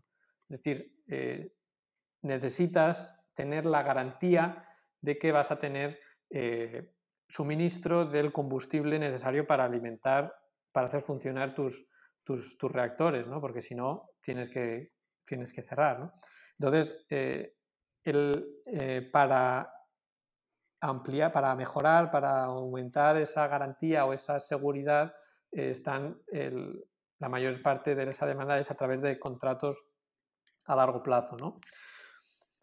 Y entonces, eh, estos, eh, estos, contratos que suelen ser cinco, de 5 a 10 años, más o menos, entonces las eléctricas pues, se asegurarían un flujo de suministro durante, durante todos esos años eh, con, diferentes, eh, con diferentes minas, con diferentes eh, compañías, ¿no? Y ahí pues las eléctricas también pues tienen que, por gestión de riesgos, tienen que diversificar por jurisdicción, por país, tienen que diversificar por, por productor, etcétera, etcétera, ¿no?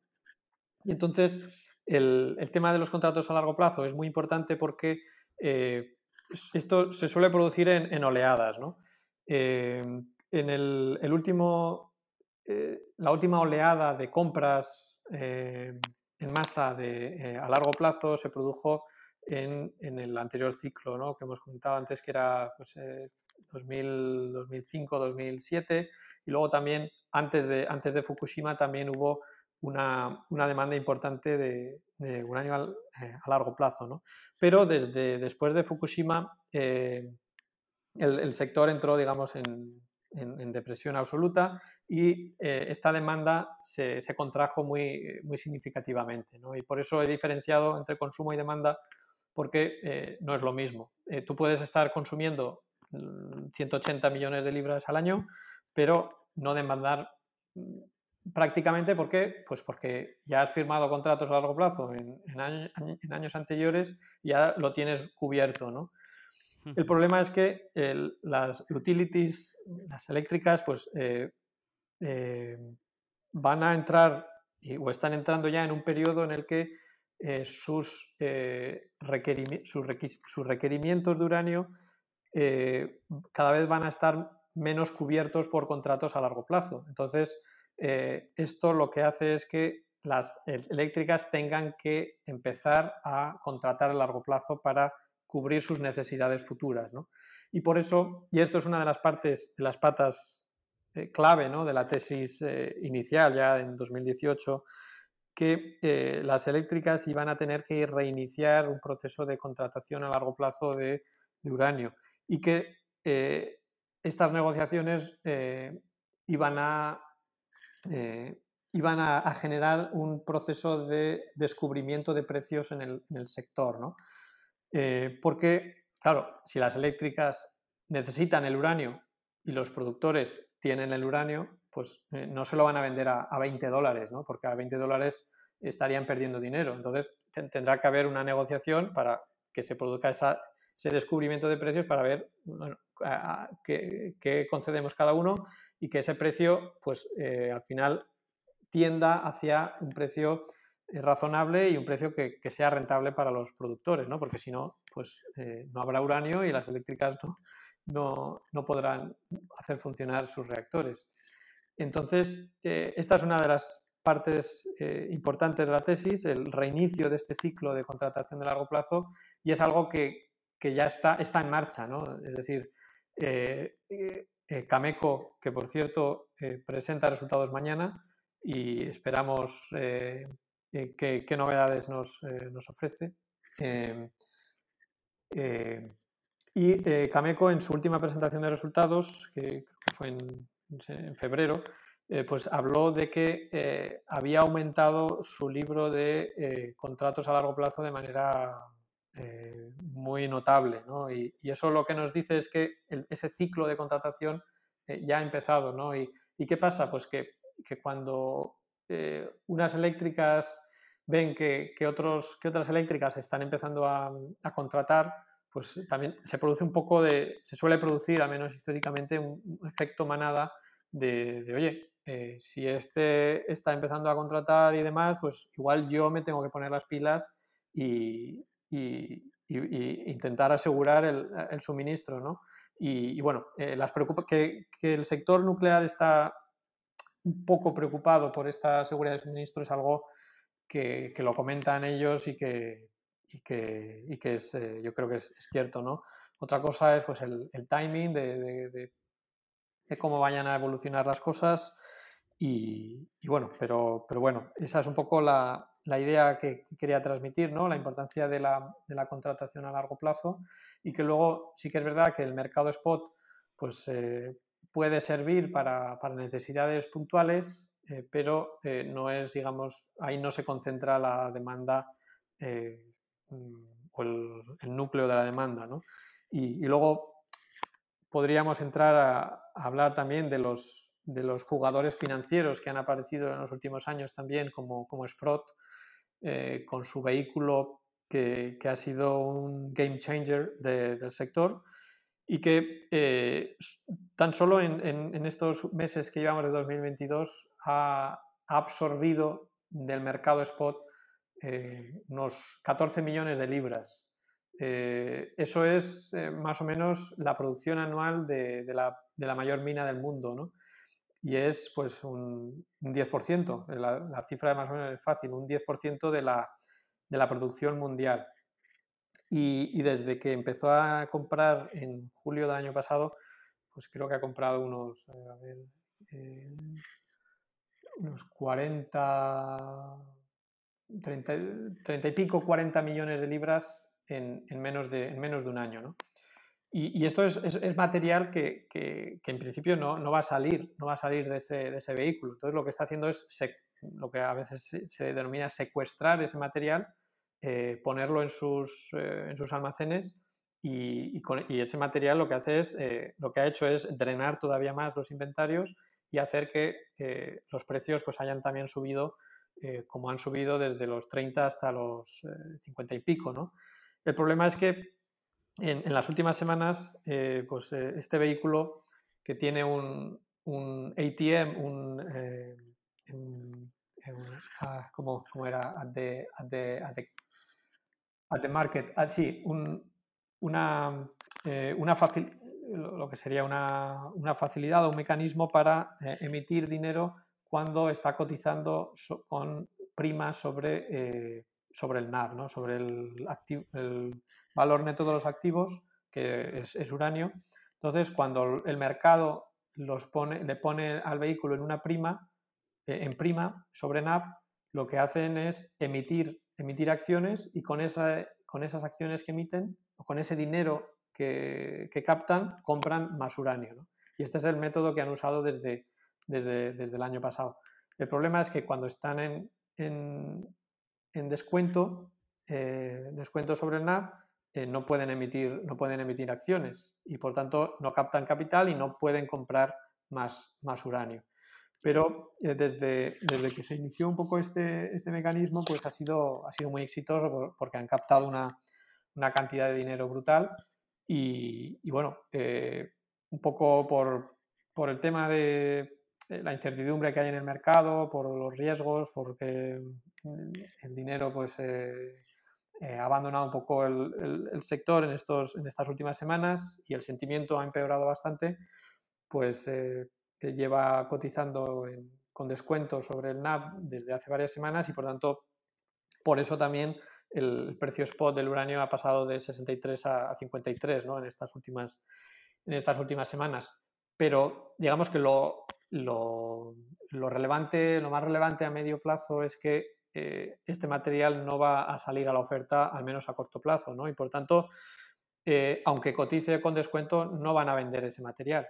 Por tanto, bueno, hay que esperar a que otra vez eh, vuelva el flujo del dinero al sector para que eh, otra vez puedan emitir dinero, puedan emitir acciones y con ese dinero volver a comprar ese uranio y digamos que se, reinicia el, ciclo, ese ciclo virtuoso, pero al final eh, este vehículo Sprott y otros que han, que han surgido y probablemente que, que surjan más, eh, aunque han sido importantes para drenar esa, esa, oferta, no son la clave de la tesis, ¿no? La clave de la tesis es la demanda no cubierta que, que, tienen las eléctricas y que eh, que van a tener que volver a, empezar a, recontratar en, masa y que eh, la oferta pues, no, es, eh, no es suficiente para, para, para, cubrir las necesidades en los, en los próximos años. ¿no? Sí, es como una especie de, de acelerador, entiendo. Y, y ahora he estado leyendo estos días sobre, sobre este vehículo que, lo conocía pero no, no, lo había estudiado en profundidad y, me ha parecido súper curioso, ¿no? Y, es verdad que tiene este potencial de círculo virtuoso que me recuerda mucho al vehículo de Bitcoin, el Grayscale, que, que pasó algo parecido, que tenemos un vehículo que capta capital, se dedica a comprar Bitcoin con el objetivo de acumularlo, es decir, no, no es para venderlo más adelante, sino que es, es para acumularlo ¿Qué pasa? Que al comprar ese Bitcoin, pues ah, va aumentando el precio porque estamos hablando de mucho volumen. Entonces, conforme va aumentando el precio, también aumentan los activos bajo gestión de ese fondo, llama más la atención, fluye más capital y se crea aquí un círculo virtuoso eh, muy interesante, ¿no? Y, es lo que, no sé si es lo que pasó en, el primer, en la primera gran subida de, del uranio el año pasado, pero sí que es verdad que tiene ese, potencial latente. Sí, de hecho, eh, uno, no sé si conoces a, a eh, Harris Kapperman, que es hmm. un, tipo muy interesante, ¿no? que, está también metido en, el uranio, sobre todo a, través del, del, vehículo Sprott. Él ya desde el año pasado, hace ya varios meses, eh, publicó un artículo donde, donde hacía este paralelismo ¿no? con el con el vehículo de Bitcoin y, de, hecho él, él, él, aprovechó el, vehículo de Bitcoin y, tuvo un, trade bastante, bastante bueno, ¿no? O sea que lo conocía, lo conocía bien el, tema. Y él puso este, este eh, hizo este paralelismo y, se puso, bueno, y, él, y está muy alcista ¿no? en, en, en uranio. Y, pero digamos que, esa no, es, no, es la, no es la raíz, porque eh, personalmente no me sentiría muy cómodo estando ahí porque al final es, eh, es, es, exclusivamente una historia de flujos, ¿no? Y, bueno, hasta cuándo o, eh, dependiendo de, de, cómo se levante un poco el mercado, te puede pasar una cosa u otra, ¿no? Y evolucionará de una manera u otra. Pero en, en este caso, digamos que, lo que lo que tenemos es una historia fundamental eh, detrás de que eh, está ese desequilibrio real entre oferta y demanda y que un precio a 53 pues no es suficiente para, para incentivar nueva, nueva oferta. ¿no? Entonces, digamos que en este caso, además de ese acelerador que es Sprott, eh, pues es, hay una historia real detrás. ¿no? no estoy diciendo, porque no quiero opinar sobre Bitcoin porque no es no lo controlo, pero no estoy diciendo que en Bitcoin no hubiera nada detrás o que no haya nada detrás, ¿no? Simplemente que en este caso eh, no, no, es, no son solo flujos, aunque, aunque el tema de flujos es, es importante, ¿no? Y de hecho, eh, siendo un sector que es, que es muy pequeño en términos de capitalización eh, y que la penetración de banca de inversión y capital institucional, pues al menos hasta hace bien poco, pues ha, sido bastante pequeña. El tema de flujos, pues es, puede ser muy importante, ¿no? Y, además en este, en este entorno en el que eh, eh, temáticas como la energía, eh, la crisis energética, el, ir hacia emisiones cero, mayor seguridad energética, todo lo que tiene que ver con, con ESG, ¿no? está tomando, bueno, lleva tomando ya pues un, papel más importante. El hecho también de que la nuclear está ganando en, popularidad, está ganando adeptos y, tienes a muchos eh, gente de, líder del sector del venture capital, por ejemplo, o del sector tecnológico, tienes a Elon Musk hablando favorablemente de la nuclear de manera incluso agresiva, ¿no? Eh, con mucha frecuencia tienes a Bill Gates desde hace muchísimos años hablando favorablemente de la nuclear y tienes a, a otros eh, más pues como tipo Josh Wolf, Bill Garley y, otras, eh, y otras personalidades, o Mark Andreessen, ¿no? por ejemplo, pues eh, es un sector que, que, puede atraer mucho, mucho capital y, y aun, con, poco capital, con relativamente poco capital, puede hacer que, tanto Sprott eh, como, las acciones de las mineras o de otras eh, empresas del sector pues puedan tener una revalorización muy importante, ¿no? Pero, pero siempre el, foco, digamos, está en, la historia fundamental que hay, que hay detrás, ¿no? Pues genial, yo creo que nos podemos hacer una idea de, la tesis de inversión en el, en el, uranio como materia prima. Ya hemos visto este desequilibrio entre oferta y demanda, como esta oferta pues es más difícil que, que, aumente, mientras que la demanda pues sí que parece que a largo plazo, ¿no? Porque también las centrales nucleares también llevan tiempo de construcción y, bueno, y, todo tiene su proceso, pero también parece que, va en aumento, así que bueno, pues eh, haciendo números básicos, pues sí que se puede ver que, que hace falta un precio más alto de la materia prima. Pero ahora te quería preguntar sobre qué vehículo de inversión o sobre qué manera de exposición al uranio crees tú que puede ser más interesante o si nos puedes dar algunas características básicas de, las distintas que hay. Una podría ser, por ejemplo, las mineras, ¿no? Sí, hay, diferentes formas de, exponerse a, esta tesis o a esta temática, aunque tampoco, tampoco hay muchas, ¿no? Porque, por ejemplo, eh, uno podría pensar, bueno, yo con, con esto con el, cambio de percepción de la nuclear y con los vientos de cola que hay en este sector, pues quiero exponerme a, a, las, eh, a, las, empresas que se, que se beneficien de una mayor actividad en la nuclear o, eh, o mejor percepción, ¿no? Pero es que en las, las eléctricas eh, cotizadas, pues al final la nuclear es, es, una parte de su, de su mix, ¿no? Entonces, no, eh, no tienes, digamos, pure plays en, este sector, con excepción de, una empresa que, de hecho salió a cotizar ayer después de haber estado en, digamos, en formato SPAC, que es New Scale Power, con el ticker SMR, que es un ticker maravilloso porque es el eh, las, siglas de Small Modular Reactors, que son, eh, es, una, es, una, tecnología que, que está en, proceso, está, todavía no está, a nivel no está operativa a nivel comercial, pero sí que hay muchos, hay muchos modelos ¿no? de este tipo de reactores. Son reactores muy pequeños eh, que tienen algunas ventajas ¿no? sobre los reactores eh, grandes convencionales y es, por ejemplo, pues que al ser pequeños se pueden fabricar de manera modular, industrial, no tienes que fabricarlos en, en el sitio en el que vas a construir la central, puedes fabricarlos en una fábrica.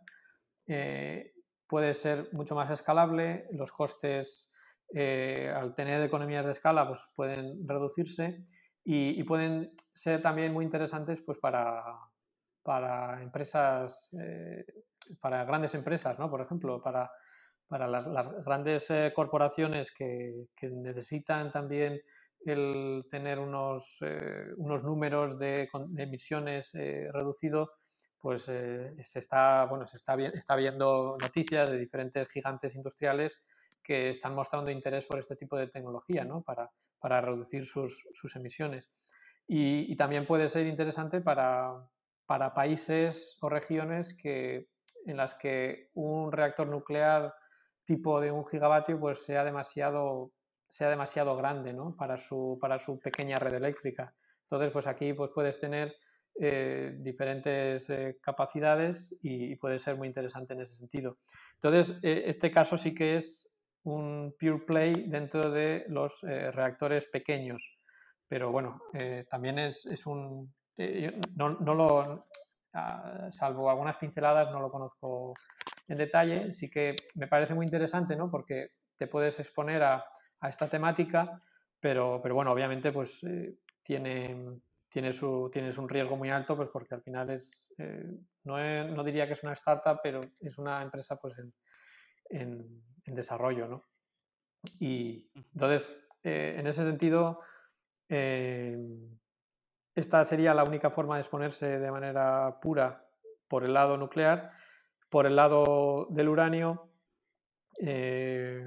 bueno, con alguna excepción dentro del enriquecimiento un poco más compleja, eh, la, exposición a, uranio es, digamos, la más, eh, la, única que hay, o la, más allá de esta, la única que hay para explotar, digamos, al 100% esta, esta tesis, ¿no? Porque al final em, la tesis, eh, obviamente está la, está la demanda, ¿no? Que, que, estamos viendo, sobre todo en el último año, en los últimos dos años, que hay las estimaciones de crecimiento de la industria están aumentando, pero tampoco no estamos hablando de crecimientos del 10% ni mucho menos, ¿no? Estamos, estaríamos hablando de 3, 4% eh, anual como, como mucho, ¿no? Entonces, la demanda eh, sí que va a crecer, eh, pero no va a ser una barbaridad, ¿no? Lo que, donde está el mayor interés es en la, es en la oferta, ¿no? Como en todas las tesis de, basadas en ciclos de capital y materias primas, pues lo más interesante suele estar en la oferta.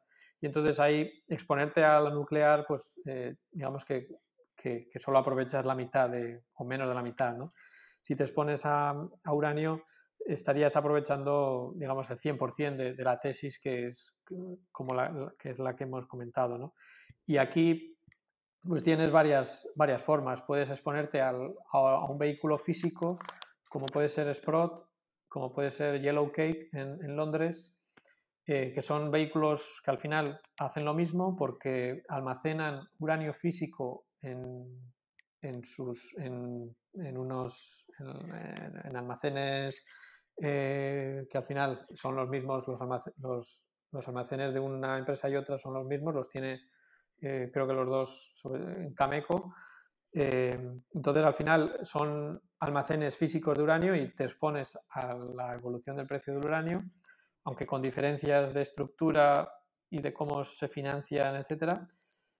Pero bueno, e, esta es una forma que digamos la más sería la más conservadora porque no te expones a los riesgos inherentes de la, de la minería, ¿no? Y la minería, las mineras, pues es otra, es la otra forma de exponerse, donde pues, tienes todos los riesgos que conlleva estar eh, invertido en una empresa minera, ¿no? Eh, pues de, pues, eh, riesgos de, que se te inunde una mina, que tengas un accidente importante, riesgos este de este tipo operativos, o que se te vayan los costes muy por encima, que tengas que ampliar capital constantemente, eh, etcétera, etcétera. ¿no? Bueno, la minería es un sector pues, eh, lleno, de, lleno de riesgos. ¿no? Y dentro de la minería, de las mineras de uranio, pues te puedes exponer en diferentes eh, tipologías o fases de desarrollo. ¿no? Puedes exponerte en, digamos, lo más alejado a la producción, que serían las exploradoras, que a veces pues, simplemente tienen un, eh, tienen unas licencias, tienen la propiedad sobre esas licencias y, piensan que, ahí puede haber uranio, que debajo de la Tierra puede haber uranio.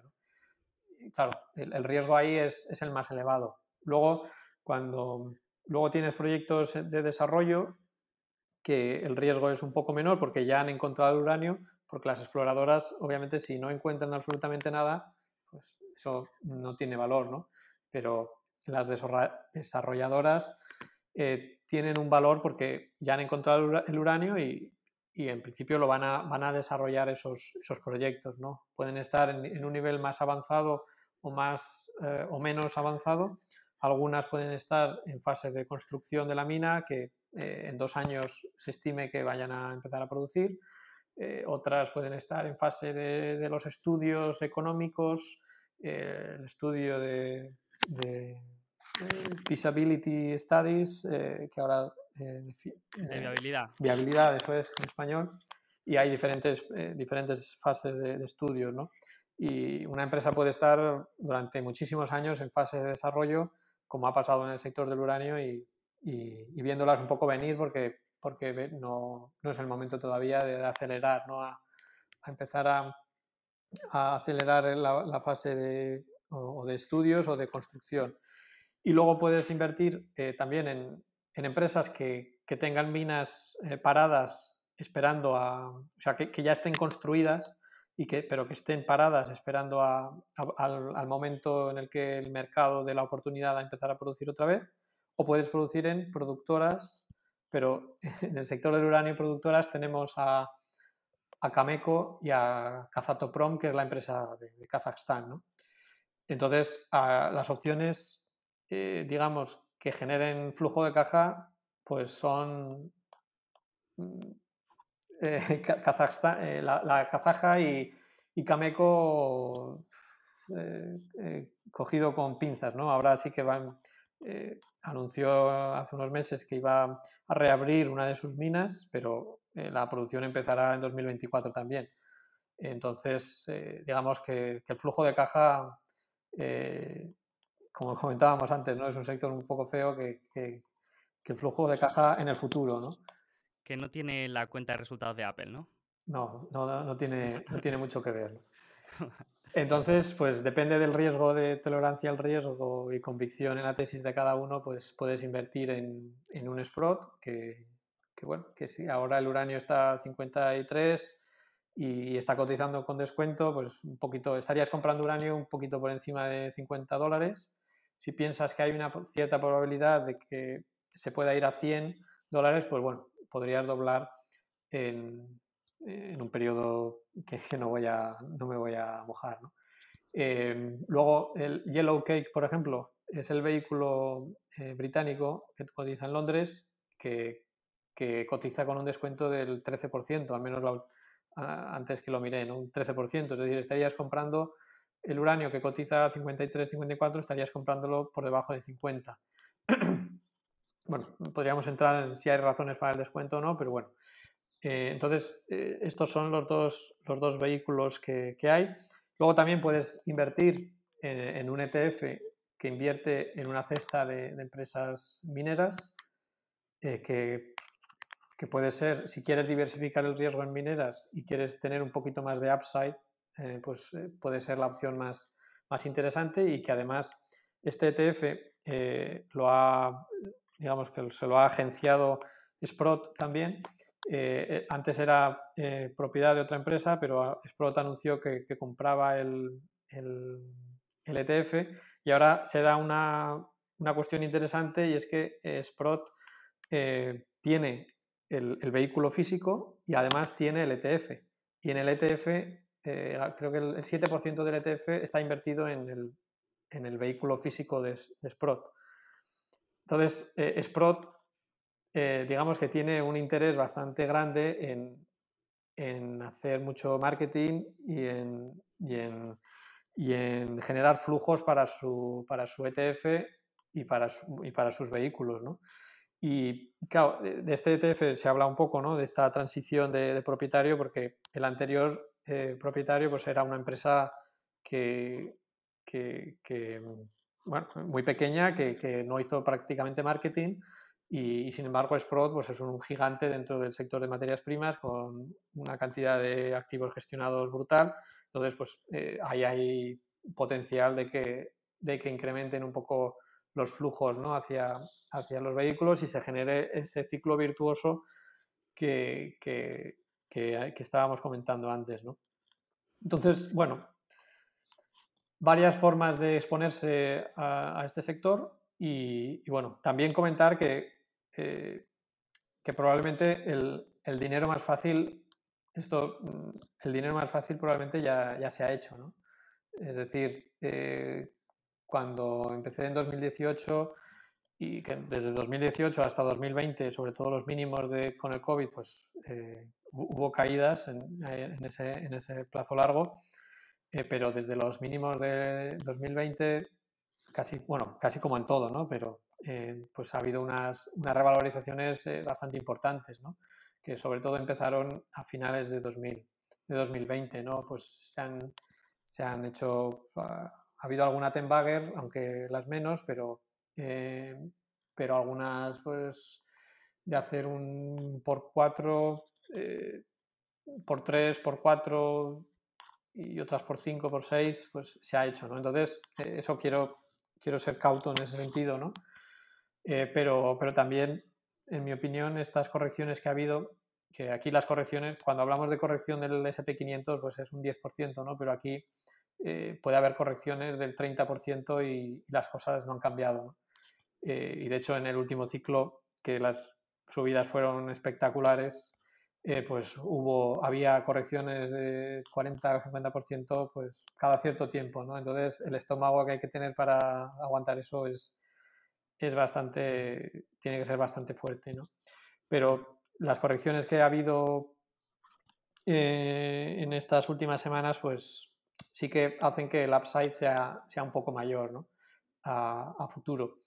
Y, pero bueno, también obviamente también estas correcciones se han producido en un contexto macro un poco complicado, ¿no? Que, y que, que, si, que, si, hay un evento de mercado negativo o, o, que el mercado arrastra o el mercado baja pues, eh, mucho más en los próximos meses, pues, pues el sector se puede ver arrastrado, aunque los fundamentales eh, sean, sean muy buenos, ¿no? Pero al final en ningún sector está aislado de lo que, lo que pasa en otros.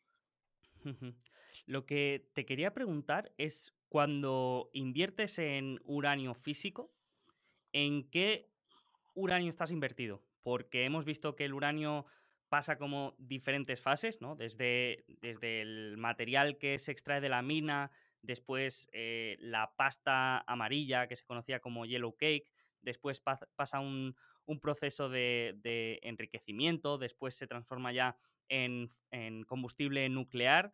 Cuando inviertes en uranio físico, ¿en qué tipo de o en qué fase del uranio estás invirtiendo? Estarías invirtiendo en la primera, en la primera fase, es decir, en, el yellow cake que está en, esos, bidones, en esa, en esa pasta amarilla que, que suele estar, suele almacenarse en, en, plantas de conversión y, por ejemplo, pues en este caso, pues Cameco, eh, también Orano, que es el, la, empresa estatal francesa, también tiene plantas de conversión, pero, pero sobre todo eh, Cameco. Entonces, este, esta pasta amarilla está almacenada en, estos, en estas plantas de conversión eh, y que para luego pasar por todo el proceso, pues tendría que primero convertirse, luego eh, en gas, luego pasar el enriquecimiento, etcétera. ¿no? Entonces, estás, digamos, expuesto a ese, a ese precio spot del, uranio, del yellow cake, ¿no? de lo que se dice el U308, que es el, el concentrado. Claro, porque eh, hemos comentado antes las posibles implicaciones de la guerra entre Rusia y Ucrania y las posibles sanciones a las plantas de conversión y plantas de enriquecimiento. Y yo, mm, claro, si estamos invirtiendo en el Yellow Cake, este posible evento lo veo más negativo que positivo, porque puede pasar un poco como, como en el caso de la madera, ¿no? Que se cree un cuello de botella y, y, realmente lo que aumente de precio sea el uranio enriquecido, no el, el uranio crudo en crudo, digamos, ¿no? Sí, ahí eh, es muy interesante el comentario que haces, ¿no? Eh, y, y, de hecho, eh, parte de la caída de, de, 63 a 53 que ha habido en estas semanas, eh, por menos, al menos rumores que, que, han circulado, es que han tenido que ver con, con el tema de las, de las sanciones, de, de, algún trader que tenía uranio, uranio y para no para no verse o por el riesgo de poder verse sometido a las sanciones, lo, se liquidó ese uranio y lo liquidó con un descuento así rápido y por eso también eh, causó la caída de precio. Antes, antes comentaba que el hecho de eh, que hubiera posibles sanciones sobre, sobre Rusia iba a tensionar de manera eh brutal las distintas fases de, del ciclo de combustible, ¿no? sobre todo enriquecimiento y, y, conversión. Y de hecho, el, el, coste del enriquecimiento eh, de, en abril, el último mes, el coste de enriquecimiento, que ahí también hay spot y largo plazo, pues el, de largo el coste a largo plazo eh, subió un 68%. Eh, es decir, que hay eh, hay movimientos y ya en, marzo también hubo movimientos eh, muy importantes en, precios de conversión y enriquecimiento. Es decir, que, que hay, digamos, eh, miedos o las, las eléctricas están aumentando mucho la demanda, su demanda a, a las enriquecedoras de, de, producto enriquecido y cuando, cuando se produce ese aumento de la demanda, ah, tan fuerte en el, enriquecimiento, lo que, lo que, se produce es que se, eh, se cambia lo que... Y eso es algo que eh, es algo que es un, poco un, pequeño reto ¿no? de, explicar bien, em, que es, eh, se pasaría de, eh, de estar, eh, de que las enriquecedoras estén generando oferta secundaria nueva, se pasaría a que estén generando demanda secundaria adicional. esto se produce por unos procesos complejos que están dentro del funcionamiento del enriquecimiento. Em, durante estos años, eh, sobre todo después de, después de Fukushima, de que se cerraran em, los reactores, eh, disminuyó la demanda, disminuyó el, consumo también y las enriquecedoras, digamos que estaban en, un exceso de capacidad muy grande, ¿no? porque al final pues, eh, mm, no tenían eh, no tenían mucha demanda por parte de las ah, por parte de las eléctricas y había bueno, eh, había un exceso de capacidad muy, muy grande. Entonces lo que, lo que hacían es a partir de un, del, proceso, del, proceso inherente del enriquecimiento, generar una oferta secundaria adicional del uranio. Y esto em, es como, e, es lo que se llama el underfeeding, ¿no? Estás eh, metiendo muy poco eh, o menos, menos uranio del que, del que podrías eh, insertar en esas enriquecedoras y estás... es como... esto es lo que la explicación es, muy compleja, ¿no? y, y hay un símil que es el, de, el del exprimidor de, naranjas. ¿no? Es, como, es como si las, las, naranjas fueran ese gas, ese gas eh, que proviene del uranio. ¿no? Y, tú tienes que eh, hacer mediante con las enriquecedoras, que es unas máquinas muy intensivas en, energía, etcétera, con hacer unas, bueno, eh, un proceso en el que es como la máquina exprimidora del zumo, ¿no? De las naranjas. Entonces, si tú tienes, em, eh, si, tú no si tú tienes muy poca demanda de, esa, de, ese, zumo, pues puedes estar exprimiendo la naranja eh, dos horas porque mm, no ves que tú tienes un, pongamos que tienes una un puesto de, venta de limonada o de, zumo de naranja y ves que, no te viene nadie, entonces, bueno, pues dices, voy a aprovechar al máximo la naranja, ¿no?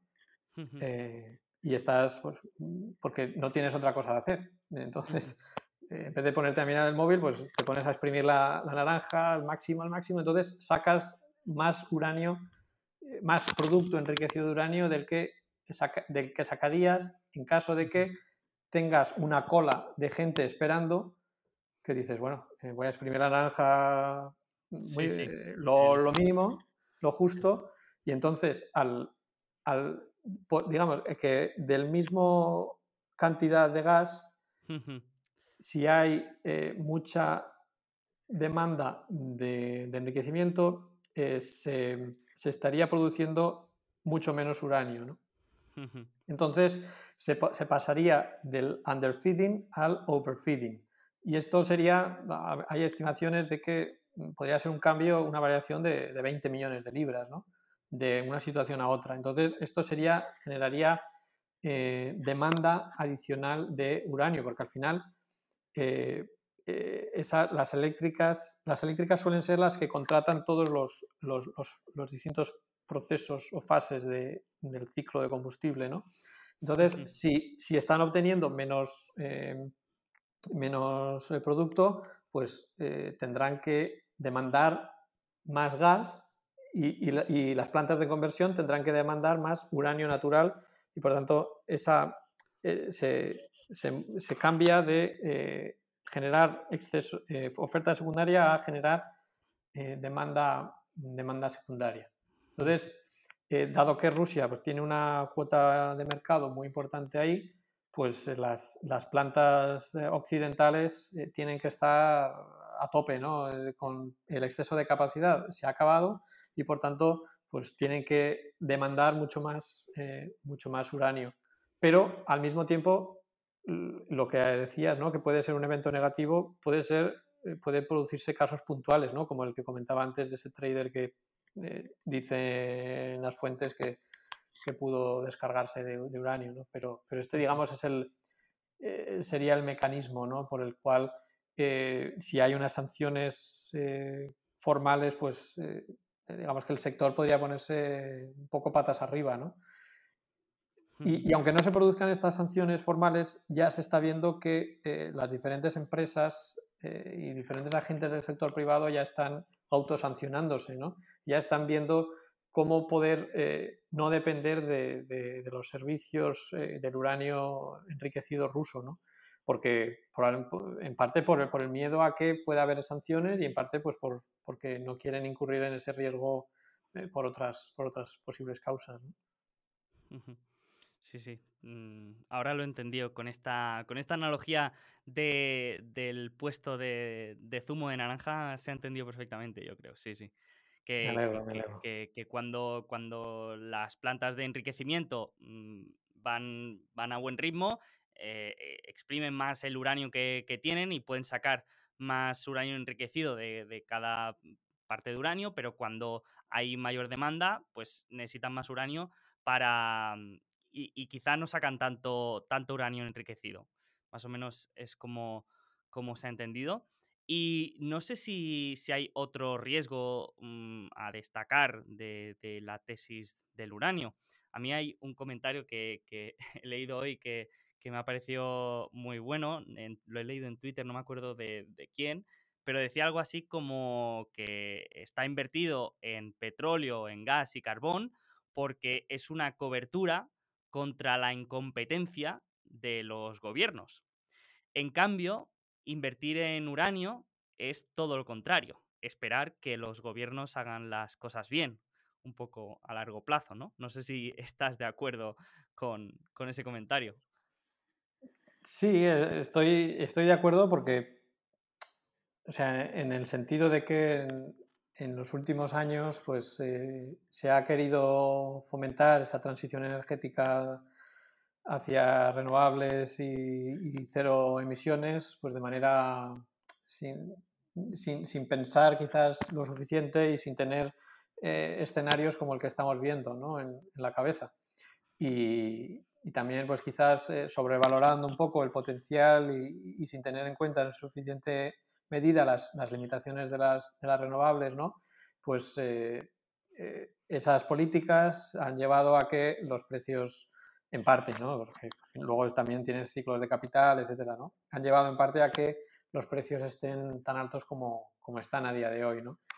Y, bueno, la, tesis del uranio bueno, yo creo que al final es, es, cuestión de tiempo, ¿no? Sí que obviamente es un viento de cola el hecho de que los gobiernos estén eh, eh, cambiando el discurso ¿no? hacia la nuclear, estén hablando de extender las vidas útiles de, las, de, las, de las, centrales, estén hablando de, construir nuevas centrales, se esté hablando también de, utilizar el uranio para, esto no hemos hablado, pero bueno, utilizar eh, la nuclear para, para otras, otros usos aparte, del, aparte de la generación de electricidad, como generación de calor, y ese calor para la utilización en la industria y, sustituir a, partir de ahí eh, la utilización de, carbón y de, otros combustibles fósiles.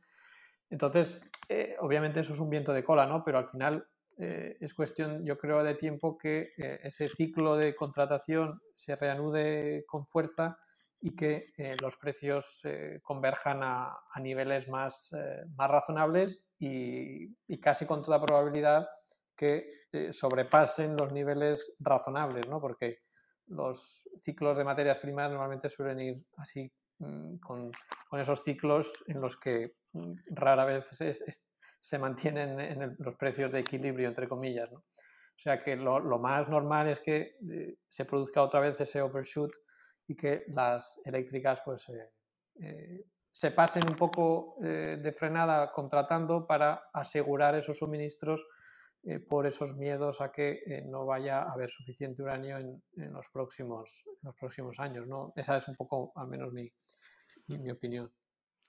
Sí, sí, pues qué bien. Eh, yo creo que podemos decir que tenemos ya una idea bastante buena de, la tesis del uranio. Hemos, la verdad que me has quitado muchas preguntas porque lo has explicado prácticamente todo y además desde un enfoque bastante, bastante simple que hasta yo he podido entenderlo, así que te lo agradezco muchísimo. Y a pesar de que llevemos más de dos horas de conversación, no me gustaría dejarte sin nuestro cuestionario alfa, ya clásico de este podcast, que, te quería hacer de, de manera rápida, si te parece bien. vale, pues son 10 preguntas muy cortas, son para conocer un poco más al ángel inversor, también un poco más también a, la persona que, hay detrás, así que te las voy lanzando. La primera es una herramienta sin la que no podrías vivir. Pues como inversor yo creo que, Twitter, ¿no? Es, muy... La uso mucho y para eh, seguir noticias eh, de, los sectores que me interesan lo, utilizo mucho. ¿no? Y luego también para, para comentar con, con, gente con la que entraba en contacto de, de, diferentes ideas, de sectores, etcétera. La verdad es que lo, me parece, me parece muy, muy importante. ¿Libro que más hayas recomendado o que más hayas regalado? Pues por salir un poco de la inversión, diría Al este del Edén, que es una novela de, John Steinbeck, que quizás rompo los esquemas un poco ¿no? con esta respuesta, pero, pero justo ayer además escuché a Luis Torras, que sabe mucho de libros, y él decía que con una novela se puede aprender bastante más acerca del comportamiento humano que de, que de los ensayos. ¿no? Y, bueno, eh, me quedo con su idea y recomiendo esta novela que me parece maravillosa de Al este del Edén, de John Steinbeck. Pues no la conocía, me, lo apunto ahí para, echarle un ojo. Es un buen tocho. vale, vale. Una bandera de desinversión inmediata, una bandera roja, una pista o un indicador que no te guste eh, en una empresa y que te haga salir corriendo. Pues eh, no sé si inmediata, pero, pero riesgos eh, regulatorios que, se ponen eh, encima de la mesa, a veces es mejor casi salir corriendo y que, esperar a, o, que pensar que el mercado ha sobrereaccionado. riesgos regulatorios y luego, pues, sí, ahora me viene esa, esa idea a la cabeza. Última inversión que has hecho. Pues, si no recuerdo mal, creo que aumentar en una posición de, una minera de uranio que, había invertido el año pasado y invertí con caídas y aumenté un poquito. Mineras de uranio, me gusta, me gusta. Eh, ahora, ahora que ya conocemos más la industria, eh, habrá que echarle un ojo a alguna. Hmm. Bueno, no, es para, no es para todos los públicos. Blog que más hayas leído y que no te pierdas ninguna publicación. Pues eh, no, sé si blog, pero las cartas, por ejemplo, de Massive Capital, que es una gestora que me, gustan mucho, hablan, eh, están especializados en activos reales y, bueno, me, parecen muy, muy interesantes y siempre la publicaron, la última la publicaron hace nada y, aún no la he leído, pero sí que me gustaría, me gustaría leerla. Y luego, eh, bueno, podcast, eh, en su día, pues el podcast de Mike Alkin, que es un gestor de hedge funds que, que abrió en 2018-2019 un, fondo exclusivo para invertir en la tesis del uranio. Él tenía un podcast y me parecía, me aprendí muchísimo con ese podcast. Ahora ya no lo tiene, pero bueno, supongo que los episodios están ahí, por dar también la recomendación de podcast.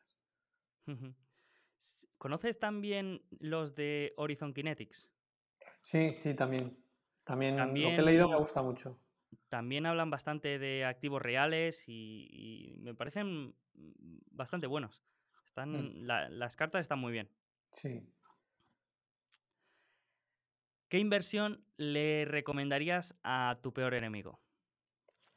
Pues no sé si diría el sector del uranio cuando hay que esperar, esperar, esperar y no ocurre nada y hay muchos catalizadores que ves eh, ahí que pueden causar las subidas y, nada. Eso frustra un poco y es un poco difícil de llevar. Y si no, pues quizás eh, TK, TK Corporation. TK Corporation. Uf, qué, qué sorpresa. No, no la, llevo, la llevo en cartera ¿eh? y es un, digamos, un error eh, propio, pero, pero bueno, ha sido muy, también muy frustrante. Y, y bueno, lo que, ha, lo que podía salir mal casi ha salido mal y, y ahí estamos esperando un poco a, a, ver si vemos precios algo, algo mejores. Ahora es casi una SPAC, ¿no? Ahora es, es, caja esperando a ver si la invierten y con exposición a, tankers y con un descuento del, del 40% creo sobre, sobre el valor de la caja y, y, sus acciones de, de Ticket Tankers. O sea que, bueno, esperando la oportunidad para, para vender, la verdad. Por eso que quieres que compre tu, tu, enemigo, ¿no? Para que suba un poco el precio y poder, podérselas vender tú.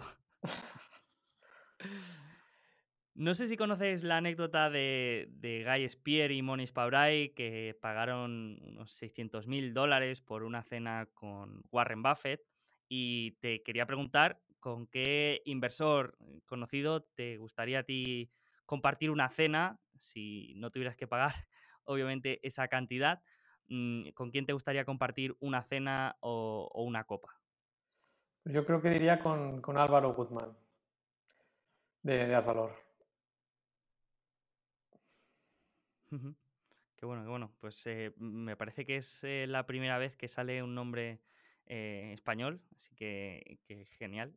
bueno, si, si, abrimos el abanico también con, con Draken Miller, tampoco estaría mal. Perfecto, perfecto. Un error de inversión. Bueno, la verdad es que ha habido muchos, ¿no? He tenido muchos. el ETK, pues eh, ha sido el mantener, mantener, mantener.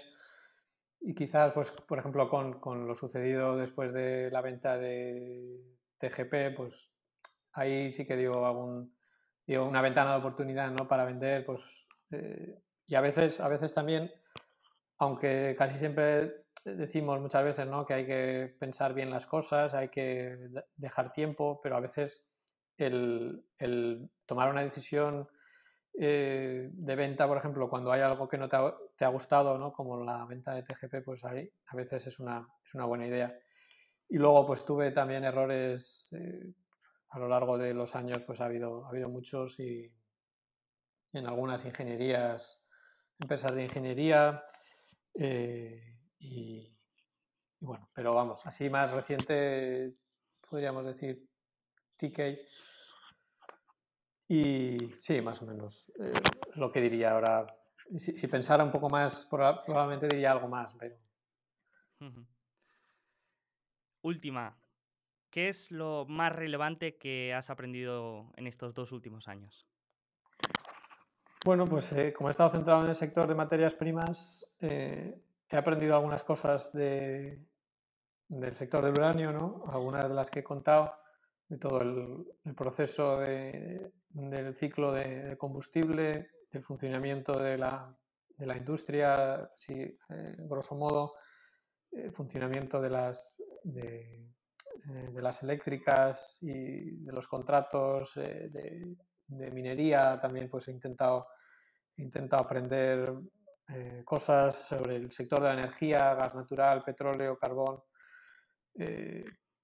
Y, a nivel de inversión, pues eh, ha, habido muchas, muchas cosas, ¿no? Que, eh, que, se me ocurre, que se me ocurre ahora, por ejemplo, pues eh, que a veces, aunque, aunque tengas un, timing a corto plazo o nefasto, por ejemplo, pues el, mío de invirtiendo en una empresa de petróleo en enero del 2020, luego si has invertido a buen precio y las cosas salen bien, pues luego puedes incluso casi triplicar esa inversión inicial, ¿no?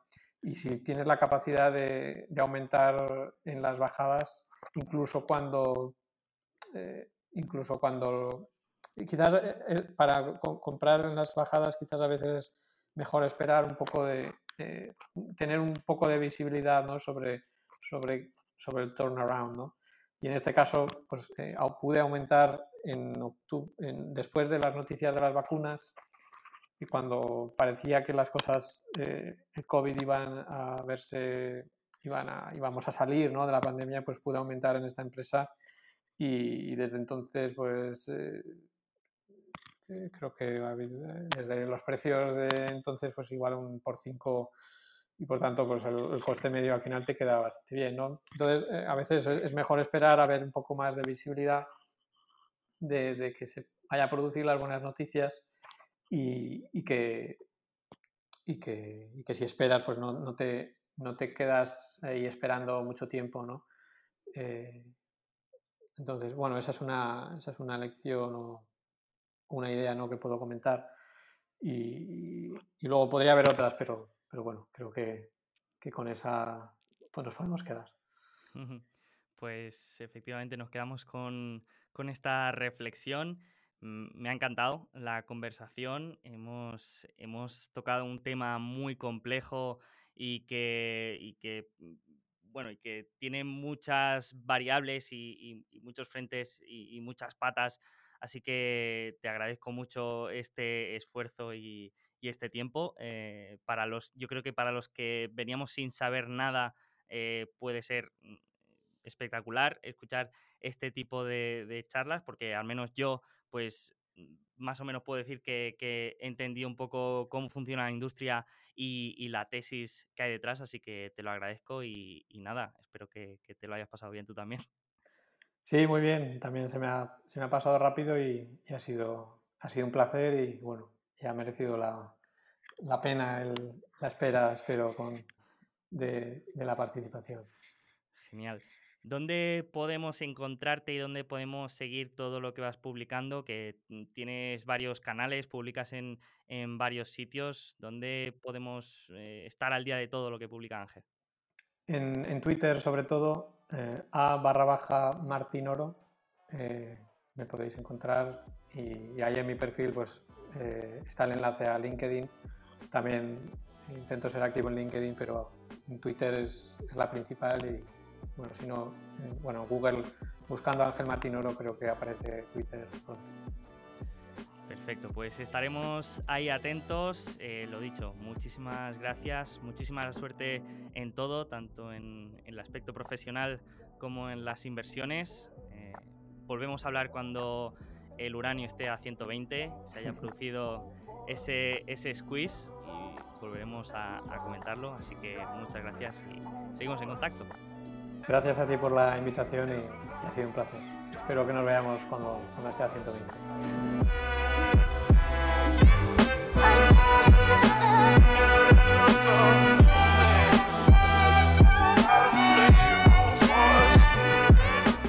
Bueno, pues espero que te haya gustado este episodio y nuestra charla con Ángel. Antes de acabar, recuerda que ninguna de las empresas de las que hablamos a lo largo del episodio suponen una recomendación de inversión y que desde aquí, desde Alfa Positivo, siempre recomendamos que cada inversor haga su propio trabajo de análisis. Y si quieres aprender a invertir y analizar empresas, recuerda que tienes un curso gratuito de 40 días en el que te explico las metodologías y aprendizajes de los mejores inversores de la historia. Todo en alfapositivo.com barra empieza. En la descripción del programa encontrarás el enlace. Aparte, recibirás análisis de empresas que hago y las mejores herramientas de inversión. Nada más, muchas gracias por estar ahí y que tengas una rentable y feliz semana.